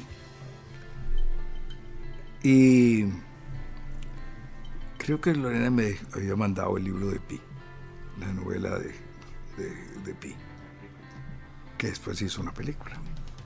De manera que yo venía en el vuelo, pues pidiéndole a Dios que me diera fuerza para lo que seguía. Sabía que venía. Sabía que venía que me tomaran preso. Creí que iba a hacerlo civilizadamente. Que yo me iba a viajar del avión y alguien, unos agentes me iban a estar esperando y me iban a decir, venga con nosotros a la, a la fiscalía. Y yo iba a montarme en un carro y me iba a ir por la fiscalía. Nunca me pude imaginar que tomarme preso era el show que habían montado con tarimas, con cambiar el avión del lugar. Con, al mediodía habían carros sedanes corrientes de la OIJ. En la tarde ordenaron cambiarlos por perreras. Tres días antes ordenaron que tenían que esposarme. Tres días antes ya habían ordenado que tenían que esposarme. Me tomaron preso a pesar de que la orden de la, de la jueza que había pedido el fiscal general. Y el fiscal general dijo que me tomaban preso, Dalanese dijo que me tomaban preso, porque había una orden para tomarme preso. Está en todas las declaraciones de los periódicos, cuando le preguntaban por qué me habían tomado preso. Y la orden dice que no me pueden tomar preso mientras sea secretario general de la OEA. Yo vine siendo secretario general de la OEA y me tomaron preso contra la orden judicial. Una serie de gente estableció derechos de amparo por su voluntad, contra, como intercesores por mí. Hubo muchos, 30, 40 recursos de amparo que le plantaron a la Sala Cuarta. La Sala Cuarta contestó que cuando yo llegué no era secretario general de la OEA. Creo que es falso, sí era. Ni siquiera investigaron eso. nadie se atrevía a mover un dedo para que se hiciera justicia en algo. Y así empezó un proceso que así siguió, y así siguió, y así siguió, hasta que terminó en el año 2016, 12 años después de mi llegada. 2016 o 2017 todavía hubo cosas, 13 años después. Eh, me metieron en una perrera, me pusieron las posas, me hicieron bajar las escaleras del avión, me acuerdo 24 escalones, con las manos atrás. Me acordé siempre que Manuel Emilio siempre me había dicho mi hermano, nunca bajé las escaleras con las manos en las bolsas porque si te caes te rompes la cara. Y, ciertamente en eso venía pensando cuando iba bajando. Pero también venía pensando en que Dios nunca lo deja a uno y que yo ser hijo de Dios no me lo cambiaba nada de aquello. Y que tenía que enfrentarlo con la cara en alto, tanto la cara como lo enfrenté siempre.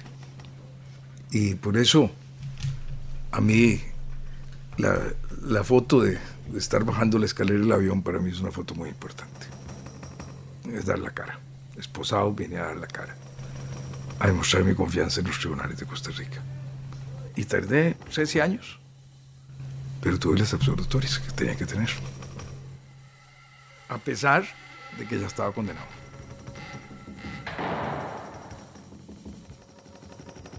Pesar de que me habían condenado la prensa, que me habían condenado los políticos, que me había condenado mi propio partido, que me había condenado la persona que yo llevé de su tienda a vender pantalones al partido, al que hice presidente del partido, al que hice diputado y al que ganó la presidencia gracias a mi gobierno los años que siguieron fueron muy duros, muy duros. Ese día, al llegar a, los calabozos de, de, González Lama, los edificios de la corte, los sótanos de la OIJ, me dolió profundamente cómo estaba organizada la cosa. Había gente ahí para que golpeara la perrera y me gritaran los más sueces insultos. No estaban por casualidad ahí. Había gente, tristemente, de las ventanas del Poder Judicial, gritando. Eso me causó mucho dolor. Eso era una infamia.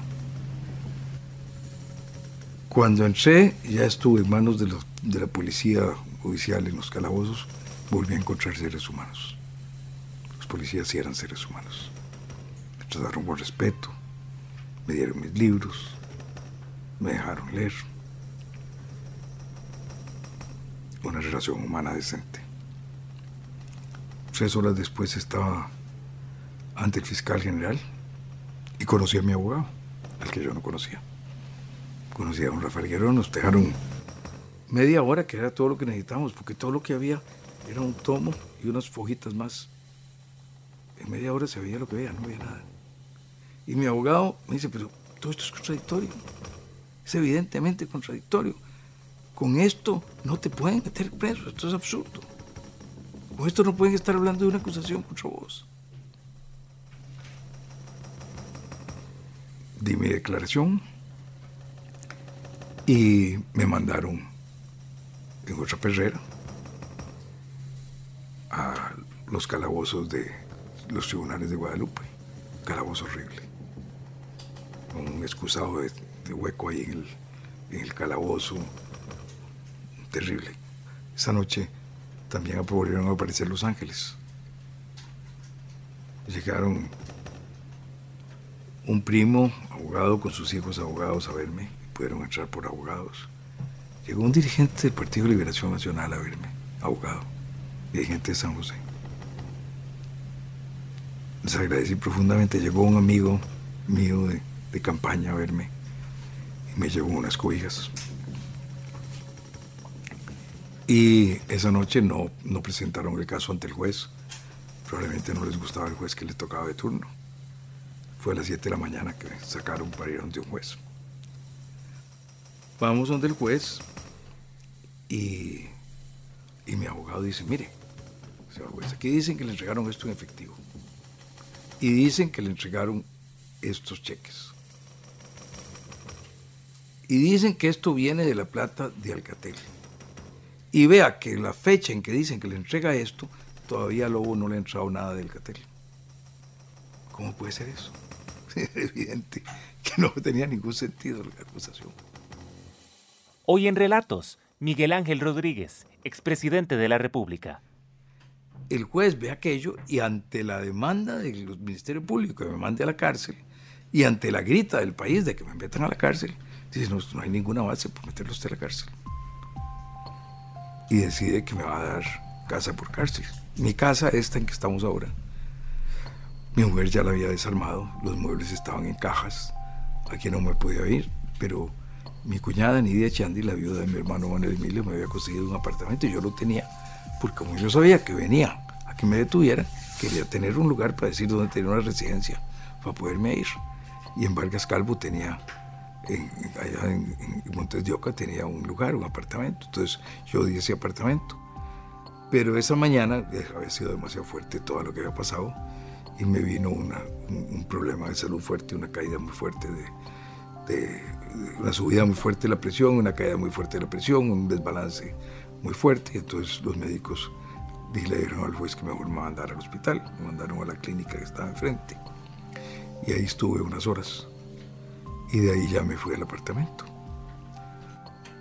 Y a estar ahí encerrado, un joven que tenía mucho tiempo de trabajar conmigo, que por cierto iba a ser el chofer en Washington, en, la OEA, eh, se fue a acompañarme.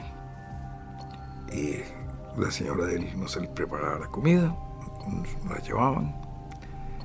Y ahí pasé 15 días. Eh, pidieron una nueva audiencia para volver a pedir que me metieran a la cárcel, que no me dejaran en la casa por cárcel. Y al mediodía me llamó el abogado y me dice, mira, ya está resuelto, vas a quedarte así como estás. Ah, bueno, qué dicha. Me dice, ya, ya me lo dijeron ahí los funcionarios del, del juzgado. Eh, y una hora después me llamó un horario y me dijo, no, ya cambiaron. Vas para la reforma.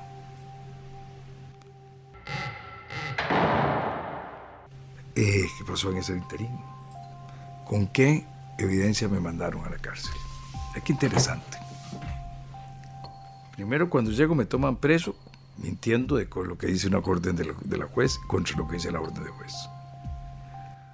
Luego, van a esta audiencia y dicen que hay dos cheques que le han entrado a Lobo en tal fecha, una fecha anterior a la fecha en que él dice que me dio la plata. O sea, eliminaba ese argumento de que no era, no era de la fecha. Pero nosotros no tenemos acceso a los cheques, no nos los presentan. A la juez no se los dan, solo lo firman. Y le dicen lo que ha dicho la Nación en esos días, que yo se le señalaba antes de que se han pagado unas tarjetas de crédito mío por plata, directamente por Alcatel. Dos cosas falsas. Resulta que cuando vienen los informes contables, unos meses más tarde, los dos cheques eran cheques legítimos de Alcatel a sus abogados, no eran cheques para Le mintieron a una jueza para meterme a la cárcel. Y así fue dar a la reforma esa tarde. Y ahí sigue la historia. Puedo durar horas. Puedo durar dos horas, tres horas contándole ilegalidades cometidas a través de esos años. Pero no vale la pena, así siguió todo. Pero al final, cuando llegamos a los jueces, la cosa empezó a cambiar. Cuando llegamos donde el primer juez, la audiencia preliminar, muchos años después, es que había un caso. Yo tenía que renunciar a la OEA. El presidente gritaba que renunciara a la OEA. Los diputados gritan que tengo que renunciar a la OEA. Los medios gritan que tengo que renunciar a la OEA y venirme. Yo me vengo porque decido que tengo que venirme a defender. Eso es en el 2004. La acusación la presentan cuatro años después, en el 2008.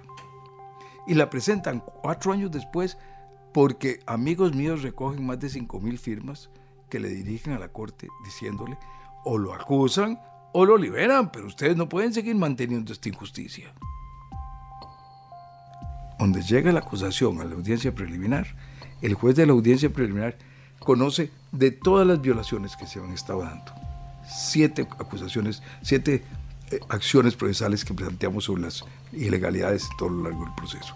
Eh, la, mancuerna ilegal entre la prensa y, el, Ministerio Público, que la propia eh, inspección judicial constató y dijo que era cierta, pero que no podía decir quiénes eran los que lo habían hecho, pero que sí había salido de ahí del Ministerio Público toda la información para la prensa. Al que siguió saliendo. Cada vez que yo tenía una audiencia para tratar de salir de la cárcel o una audiencia para eh, eh, salir de la casa y que ya me dejaran la, la, prisión preventiva en la casa, donde la tuve después de los cinco meses de cárcel, que seguí en la casa sin poder salir, cada vez que había una audiencia de eso, rara, eh, escasa, por alguna extraña razón, la prensa tenía acceso a algún documento que estaban usando en mi contra para publicarlo y ponerle presión a los jueces para que no me sacaran. Así lo fueron manejando. Eh, cuando viene, las cosas son increíbles. Cuando finalmente eh, la juez decide que ya puedo salir de la casa. Entonces, el Ministerio Público hace una nueva gestión para que tengan que volverme a mandar a la cárcel, no a la casa, a la cárcel, porque dicen que yo he recibido visitas en la casa que no estaban dentro de las que era posible que yo recibiera. Y se le enseñan mis abogados el logo que tiene el juzgado donde consta que todas fueron con permiso del juez. Increíble. Por todos los medios, con todo tipo de mentiras. Salgo ya de la casa. Puedo eh, empezar a tener un poquito circular. Vuelvo a ir a dar clases a la universidad. Y claro, todavía no había acusación. y empieza a seguir el tiempo y no venía todavía la acusación. Mis abogados le piden, mientras yo estaba en la cárcel, le piden al Ministerio Público dos veces que investigue, por notas que constan en el expediente, que investiguen los delitos de lobo adicionales a él que tenía que ver con la telefonía eh, celular, que el propio lobo ha declarado en sus declaraciones y que los papeles de la OIJ de los estudios contables demuestran y nunca lo hacen. Entonces yo pongo una demanda por incumplimiento de deberes contra el fiscal general. Una demanda, no, una denuncia primero. Como por supuesto la rechazan los fiscales dicen que no, que no la van a dar trámite, hacemos una querella. Cuando se está discutiendo la querella, una fiscal dice, no, es que todos esos otros delitos están incluidos en el criterio de oportunidad que se le dio Lobo. ¿Qué es eso del criterio de oportunidad? Es el arreglo que hizo el Ministerio Público para no perseguir a Lobo a cambio de que él actuara como su testigo contra mí. Cuando vamos al juicio, porque no conocemos ese documento, y años después vamos al juicio y vemos el documento en el juicio, es falso. no están incluidos. Le mintieron a los fiscales para evitar que se siguiera el proceso contra el fiscal, contra el fiscal general, porque se admitiera la querella. Es indignante, lo que ha hecho el Ministerio Público es indignante. La, cantidad de barbaridades, de, de abusos, de falta total de respeto al debido proceso, la falta total de respeto a la objetividad. Le decía que en esa audiencia preliminar todas estas cosas el juez dice son ciertas, pero no son causales para que yo decrete que usted no vaya a juicio. Lo cual para mí eso es una equivocación.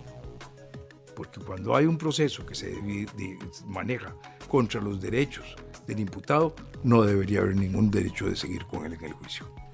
Eso ya debería invalidar todo procedimiento posterior, como ocurre en otras legislaciones. Pero eso fue lo que dijo el dijo, lo doy por demostrado, pero no puedo hacer nada. Pero sí dijo, lo están acusando de siete delitos graves de peculado y lo que hay pueden ser dos delitos, delitos menores de enriquecimiento ilícito. O sea, cambió ahí ya totalmente el, el nivel de la acusación. Vamos al juicio, dos juezas me condenan, un juez hace una explicación clarísima de cómo no hay ningún sentido de condenarme, vamos al Tribunal de Apelación de Sentencias y por tres votos unánimes se declara que no hay razón para ninguna condena contra mí. Ponen un recurso de casación eh, contra que no se habían usado algunas pruebas en mi contra. Gracias a Dios el recurso de casación se los admite. Ahora le doy gracias a Dios, porque entonces voy otra vez al Tribunal de Apelación de Sentencia con toda la prueba ilegítima que había, como si fuera legítima. Y de nuevo, el tribunal dice, no hay base alguna para poder condenar a Rodríguez, es inocente vuelven a poner un, recurso de casación y la, sala tercera establece que no hay razón para, para seguir contra mí de ninguna manera. Ya, se, ya tenía dos absolutorias, que es absurdo poder querer seguir más bien. Nunca había haberse aceptado ese, recurso de casación.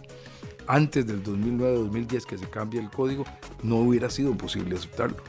Ahora quedó un, un, terreno claro, y poco claro, porque a pesar de que el, la sala constitucional dijo que era eh, inconstitucional quitar eso de que, no de que si había dos absolutorias se podía seguir, no quedó claro el, lenguaje porque no, no lo han redactado los, los diputados, que es un, algo que está pendiente de hacer en favor de todos los ciudadanos de este país.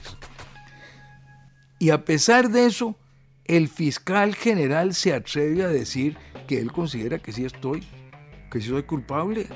Es algo absolutamente, totalmente increíble. Ese es el proceso. Y para si, quisieran ponerle una cereza al pastel, hay más. Cuando viene el, audiencia preliminar y hace ver que contra mí no hay mayor caso, que la mayor parte de la prueba que están usando no tiene ningún sentido que es legítima, que además eh, las, persecuciones que se han hecho contra mí, contra mí, son ciertas y que en todo caso lo que podrían ver son dos delitos menores que habrían estado prescritos. Cuando eso ocurre, entonces me meten en un caso que viene desde el 2001 y me llaman a comparecer en un caso que viene desde el 2001 del INSI Reaseguros en el que nunca había tenido nada que ver. Pero tenían que buscar cómo mantenerme metido en los tribunales. Y ese caso, la fiscal que lo lleva en una audiencia en el año 2010, 2011, dice que ella está de acuerdo en pedir la, el sobreseimiento del caso contra mí. Pero después lo siguen va a audiencia preliminar y dicen no hay razón para juicio. Va a unas, lo, apelan, lo mandan a una segunda audiencia preliminar. En la segunda audiencia preliminar dicen que tenemos que ir a juicio, pero en ese momento nos damos cuenta de que la jueza que dice eso es una jueza a la que yo he recusado directamente, porque trató de ser una jugada cuando estábamos en el caso de Isi Alcatel y había tratado de que se resolvieran temas que tenían que resolverse en juicio fuera de juicio pues, separándolo del juicio unos pocos días antes del juicio. Y yo hice una acusación contra ella en el Ministerio Público, en el Ministerio Público, no, en, la inspección judicial y ante el presidente de la Corte. Tenía razones de enemistad, conmigo. En todo aquel proceso, a mí se me había olvidado. Y hasta que eso va caminando me doy cuenta que eso es lo que, por lo que ha pasado. Yo no podía creer cuando dicen que nos van a mandar a juicio. Entonces se viene, se cae otra vez esa, esa segunda audiencia preliminar. Y ahora me han convocado por una tercera audiencia preliminar Está escuchando Relatos, Voces Extraordinarias.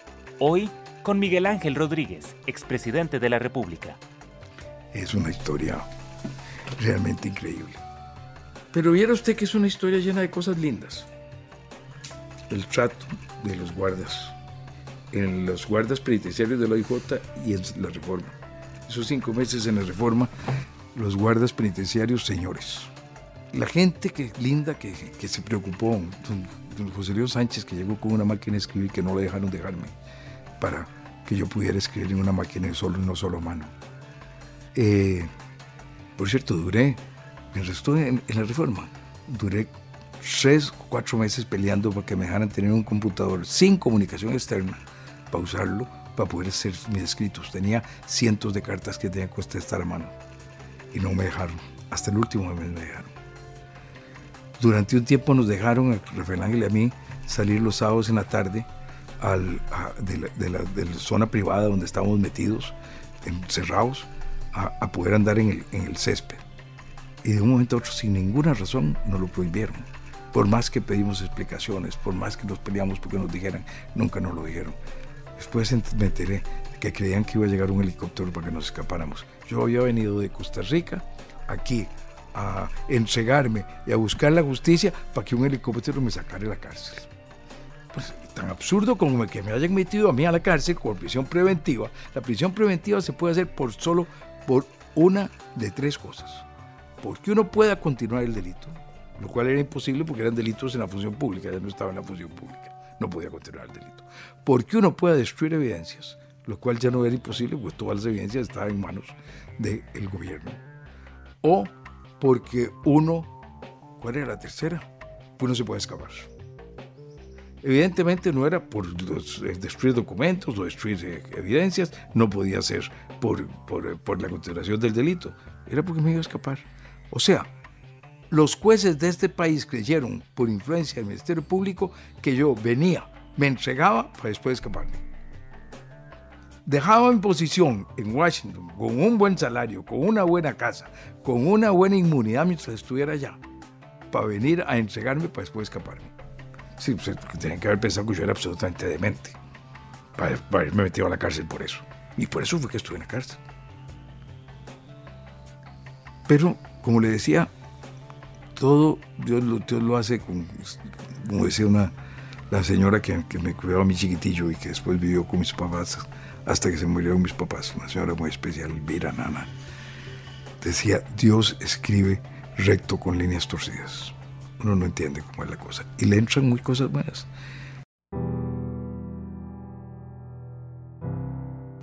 Yo aprendí tanto en la cárcel y aprendí tanto durante este proceso. Aprendí a perdonar, aprendí a, que me, a luchar porque mi corazón no se llenara de odios, aprendí a rezar por las personas que me habían hecho daño, por sus nombres todos los días, para lograr con eso sacar, los, sacar los, los, los, los, malos sentimientos del corazón. Y eso me daba una gran felicidad. Yo no me acuerdo del tema, me acuerdo ahora que usted me lo viene a preguntar. Pero es un tema que ya no me acuerdo. Me acuerdo cuando tengo que estar pensando que ahora tengo otro proceso, que si no logro que se pare, que me acepten la apelación contra esta eh, eh, ida a juicio, puede significar cinco o seis años más adicionales a los 14 que ya llevo en esto. Voy a llegar, no sé, a los 84, 85 años en esto, por haber venido a dar la cara, por confiar en los tribunales de Costa Rica.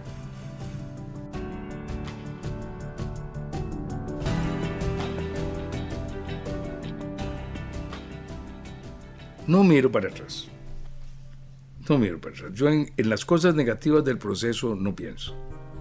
Pienso en las cosas positivas del proceso. Bueno, cuando yo pude salir de la casa, el día que yo pude salir de la casa, hacía sus primeros votos una monjita de clausura de la Orden del Carmelo, que están aquí en Laureles, su convento, convento de San José. Cuando los carmelitas vinieron a Costa Rica, a Barrio de Cuba, mi mamá, vivíamos en Aranjuez, pero mi mamá era muy amiga de José Rodríguez, que era primo de mi papá, y Monseñor le pidió que le ayudara a los carmelitas que iban a Barrio Cuba y que tenían que construir un convento, porque había una iglesita, pero no había convento. Y mamá se entregó a hacerlo. Y habían unos coros, cuando vino el padre Clemente, habían unos coros allá en los 50, que eran unos papelitos que ella llevaba y entregaba a las casas, y la gente le daba unas contribuciones de cinco colones, y ella recogía, y hacía rifas, y se iba a la avenida central y enfrente de la Universal vendía las rifas a favor del convento de los carmelitas. Entonces siempre tuvimos una relación muy cercana con los carmelitas. Cuando vinieron los carmelitas de aquí, pues ya el padre Clemente no estaba ya muerto, pero estaban otros carmelitas que siguieron, los cuales todavía hay uno que es el padre Pascual, que acaba de cumplir 90 años. Y llamaron a Lorena para que ayudara a las monjitas, porque las monjitas no salen, hay que ayudarlas a ir a comprarle las telas y los hilos que necesitan para las costuras, para llevarlas a donde un médico, para llevarlas en las compras de algunos alimentos. Entonces, Lorena empezó desde muy al principio, cuando vinieron las, las españolas, que eran de dos congregaciones distintas, de, de dos conventos distintos de España, fueron las primeras que vinieron, ella les estaba ayudando. Como le decía, yo salí, por, me dejaron salir de la casa el 15 de octubre del año 2005, día de Santa Teresa. Y Carol hacía sus primeros votos.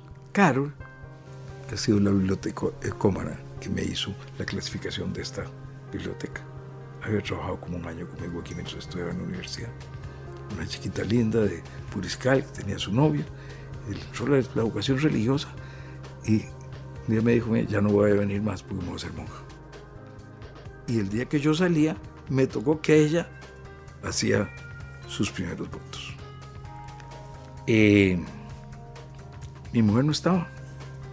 Lorena, en el año 2003, había tenido que tener un implante de una, de una de las caderas, porque ella tiene un problema con los cartílagos y había tenido un desgaste tan fuerte que el dolor ya era inaguantable y tuvieron que hacerlo.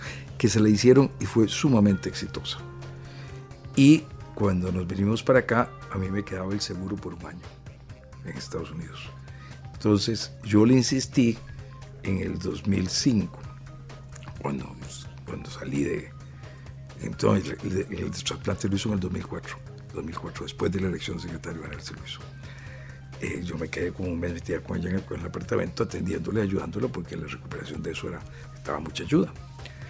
Eh, en, en, el 2004, 2005, entonces, cuando yo estaba todavía aquí, ya había salido de la cárcel, pero estaba en la casa, no podía irme de la casa, le dije y la convencí, te duele mucho ya la otra cadera, se nos acaba el seguro, te fue súper bien en esta operación, anda y hacete la otra.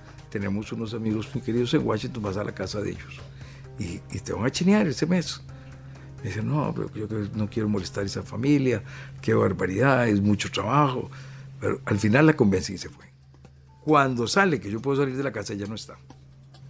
Entonces voy, yo voy a, a, salir ese día y yo le había dicho a las monjitas, pues, las comunicaciones que teníamos, o sea, aquí yo tenía internet y podía comunicarme. Ya yo les había dicho que, que Lorena no estaba y que yo no iba a poder ir, que me dolía muchísimo pero ese día pude aparecer. A las nueve de la mañana, nueve y media de la mañana, estaba yo ahí.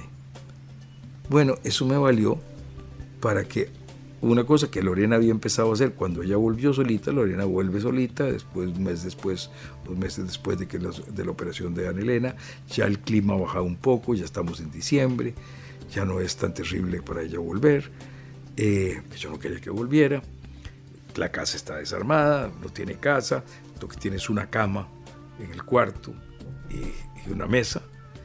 Eh, y ella pone un papelito inteligentemente a la par de la, de la cama, donde pone cosas que vos hacer todos los días. Ir a misa en la mañana a hacer ejercicio para poderse mantener bien. Mi suegra me había estado, cuando ya no estaba aquí, me mandaba la comida, ahora ella se encargaba de prepararme aquí la comida y mandarme la comida. Eh, y entonces ella empezó a ir a misa todos los días. Lo que hemos hecho en alguna época de nuestra vida en Estados Unidos, pero no hemos hecho ya en otros años. Bueno, yo aprendí a seguir en eso. Entonces yo me gané una cosa maravillosa que ha sido un acercamiento a una vida espiritual mucho más profunda que la que habría tenido si no hubiera pasado esto.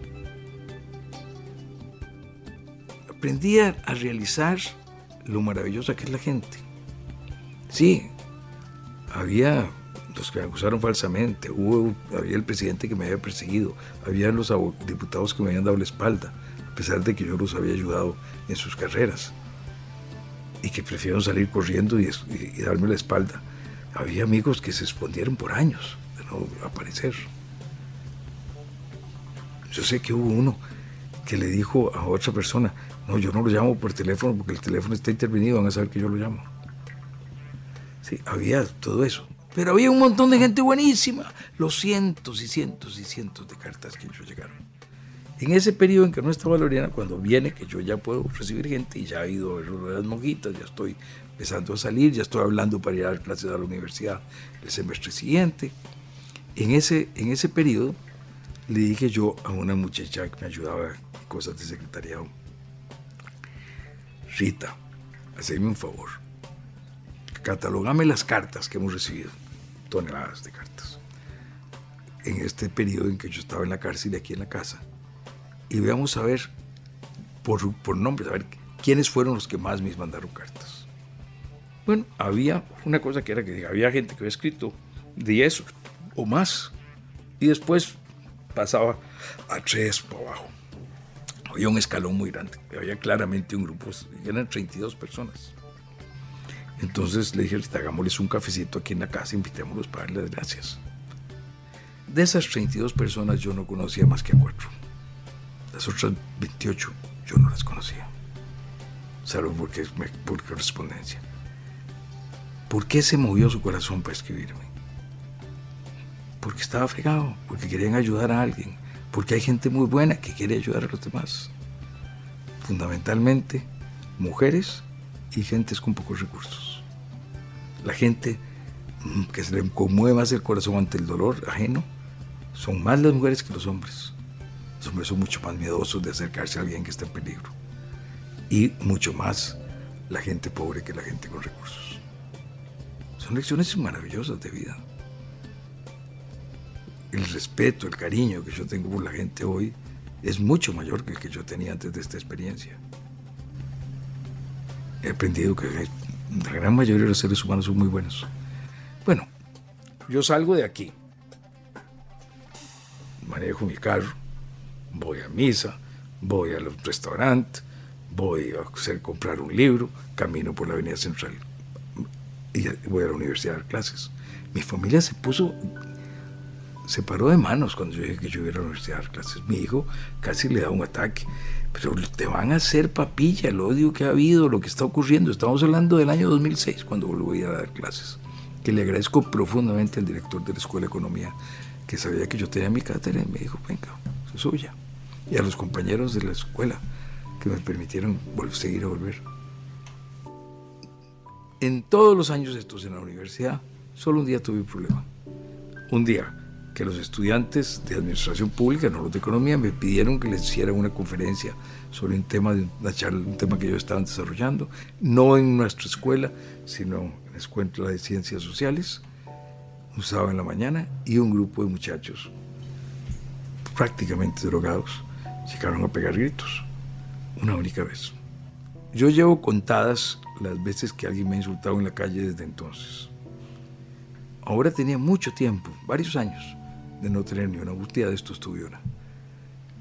Llevo 16. 16 veces insultado andando en las calles después de todo esto yendo a los estadios. Yo era prisista, voy a los estadios a prisa. Iba con mi, con mi sobrino, eh, eh, el chinito Álvaro Rodríguez, que iba con el Brujas, iba al estadio de Desamparados a ver al Brujas. Eh, he ido con amigos a, la escuela a, ver a mi equipo sufrir ahí en la, la cancha rival. y en todo eso, en todos estos años, 14 años, 16 veces me han gritado un insulto. Alguien que grita y sale corriendo, alguien que está afuera, alguien que no da la cara. Solo 16 veces. En cambio, cientos y cientos y cientos de personas me han mostrado su afecto y su cariño. Ser humano es bueno. El ser humano es bueno.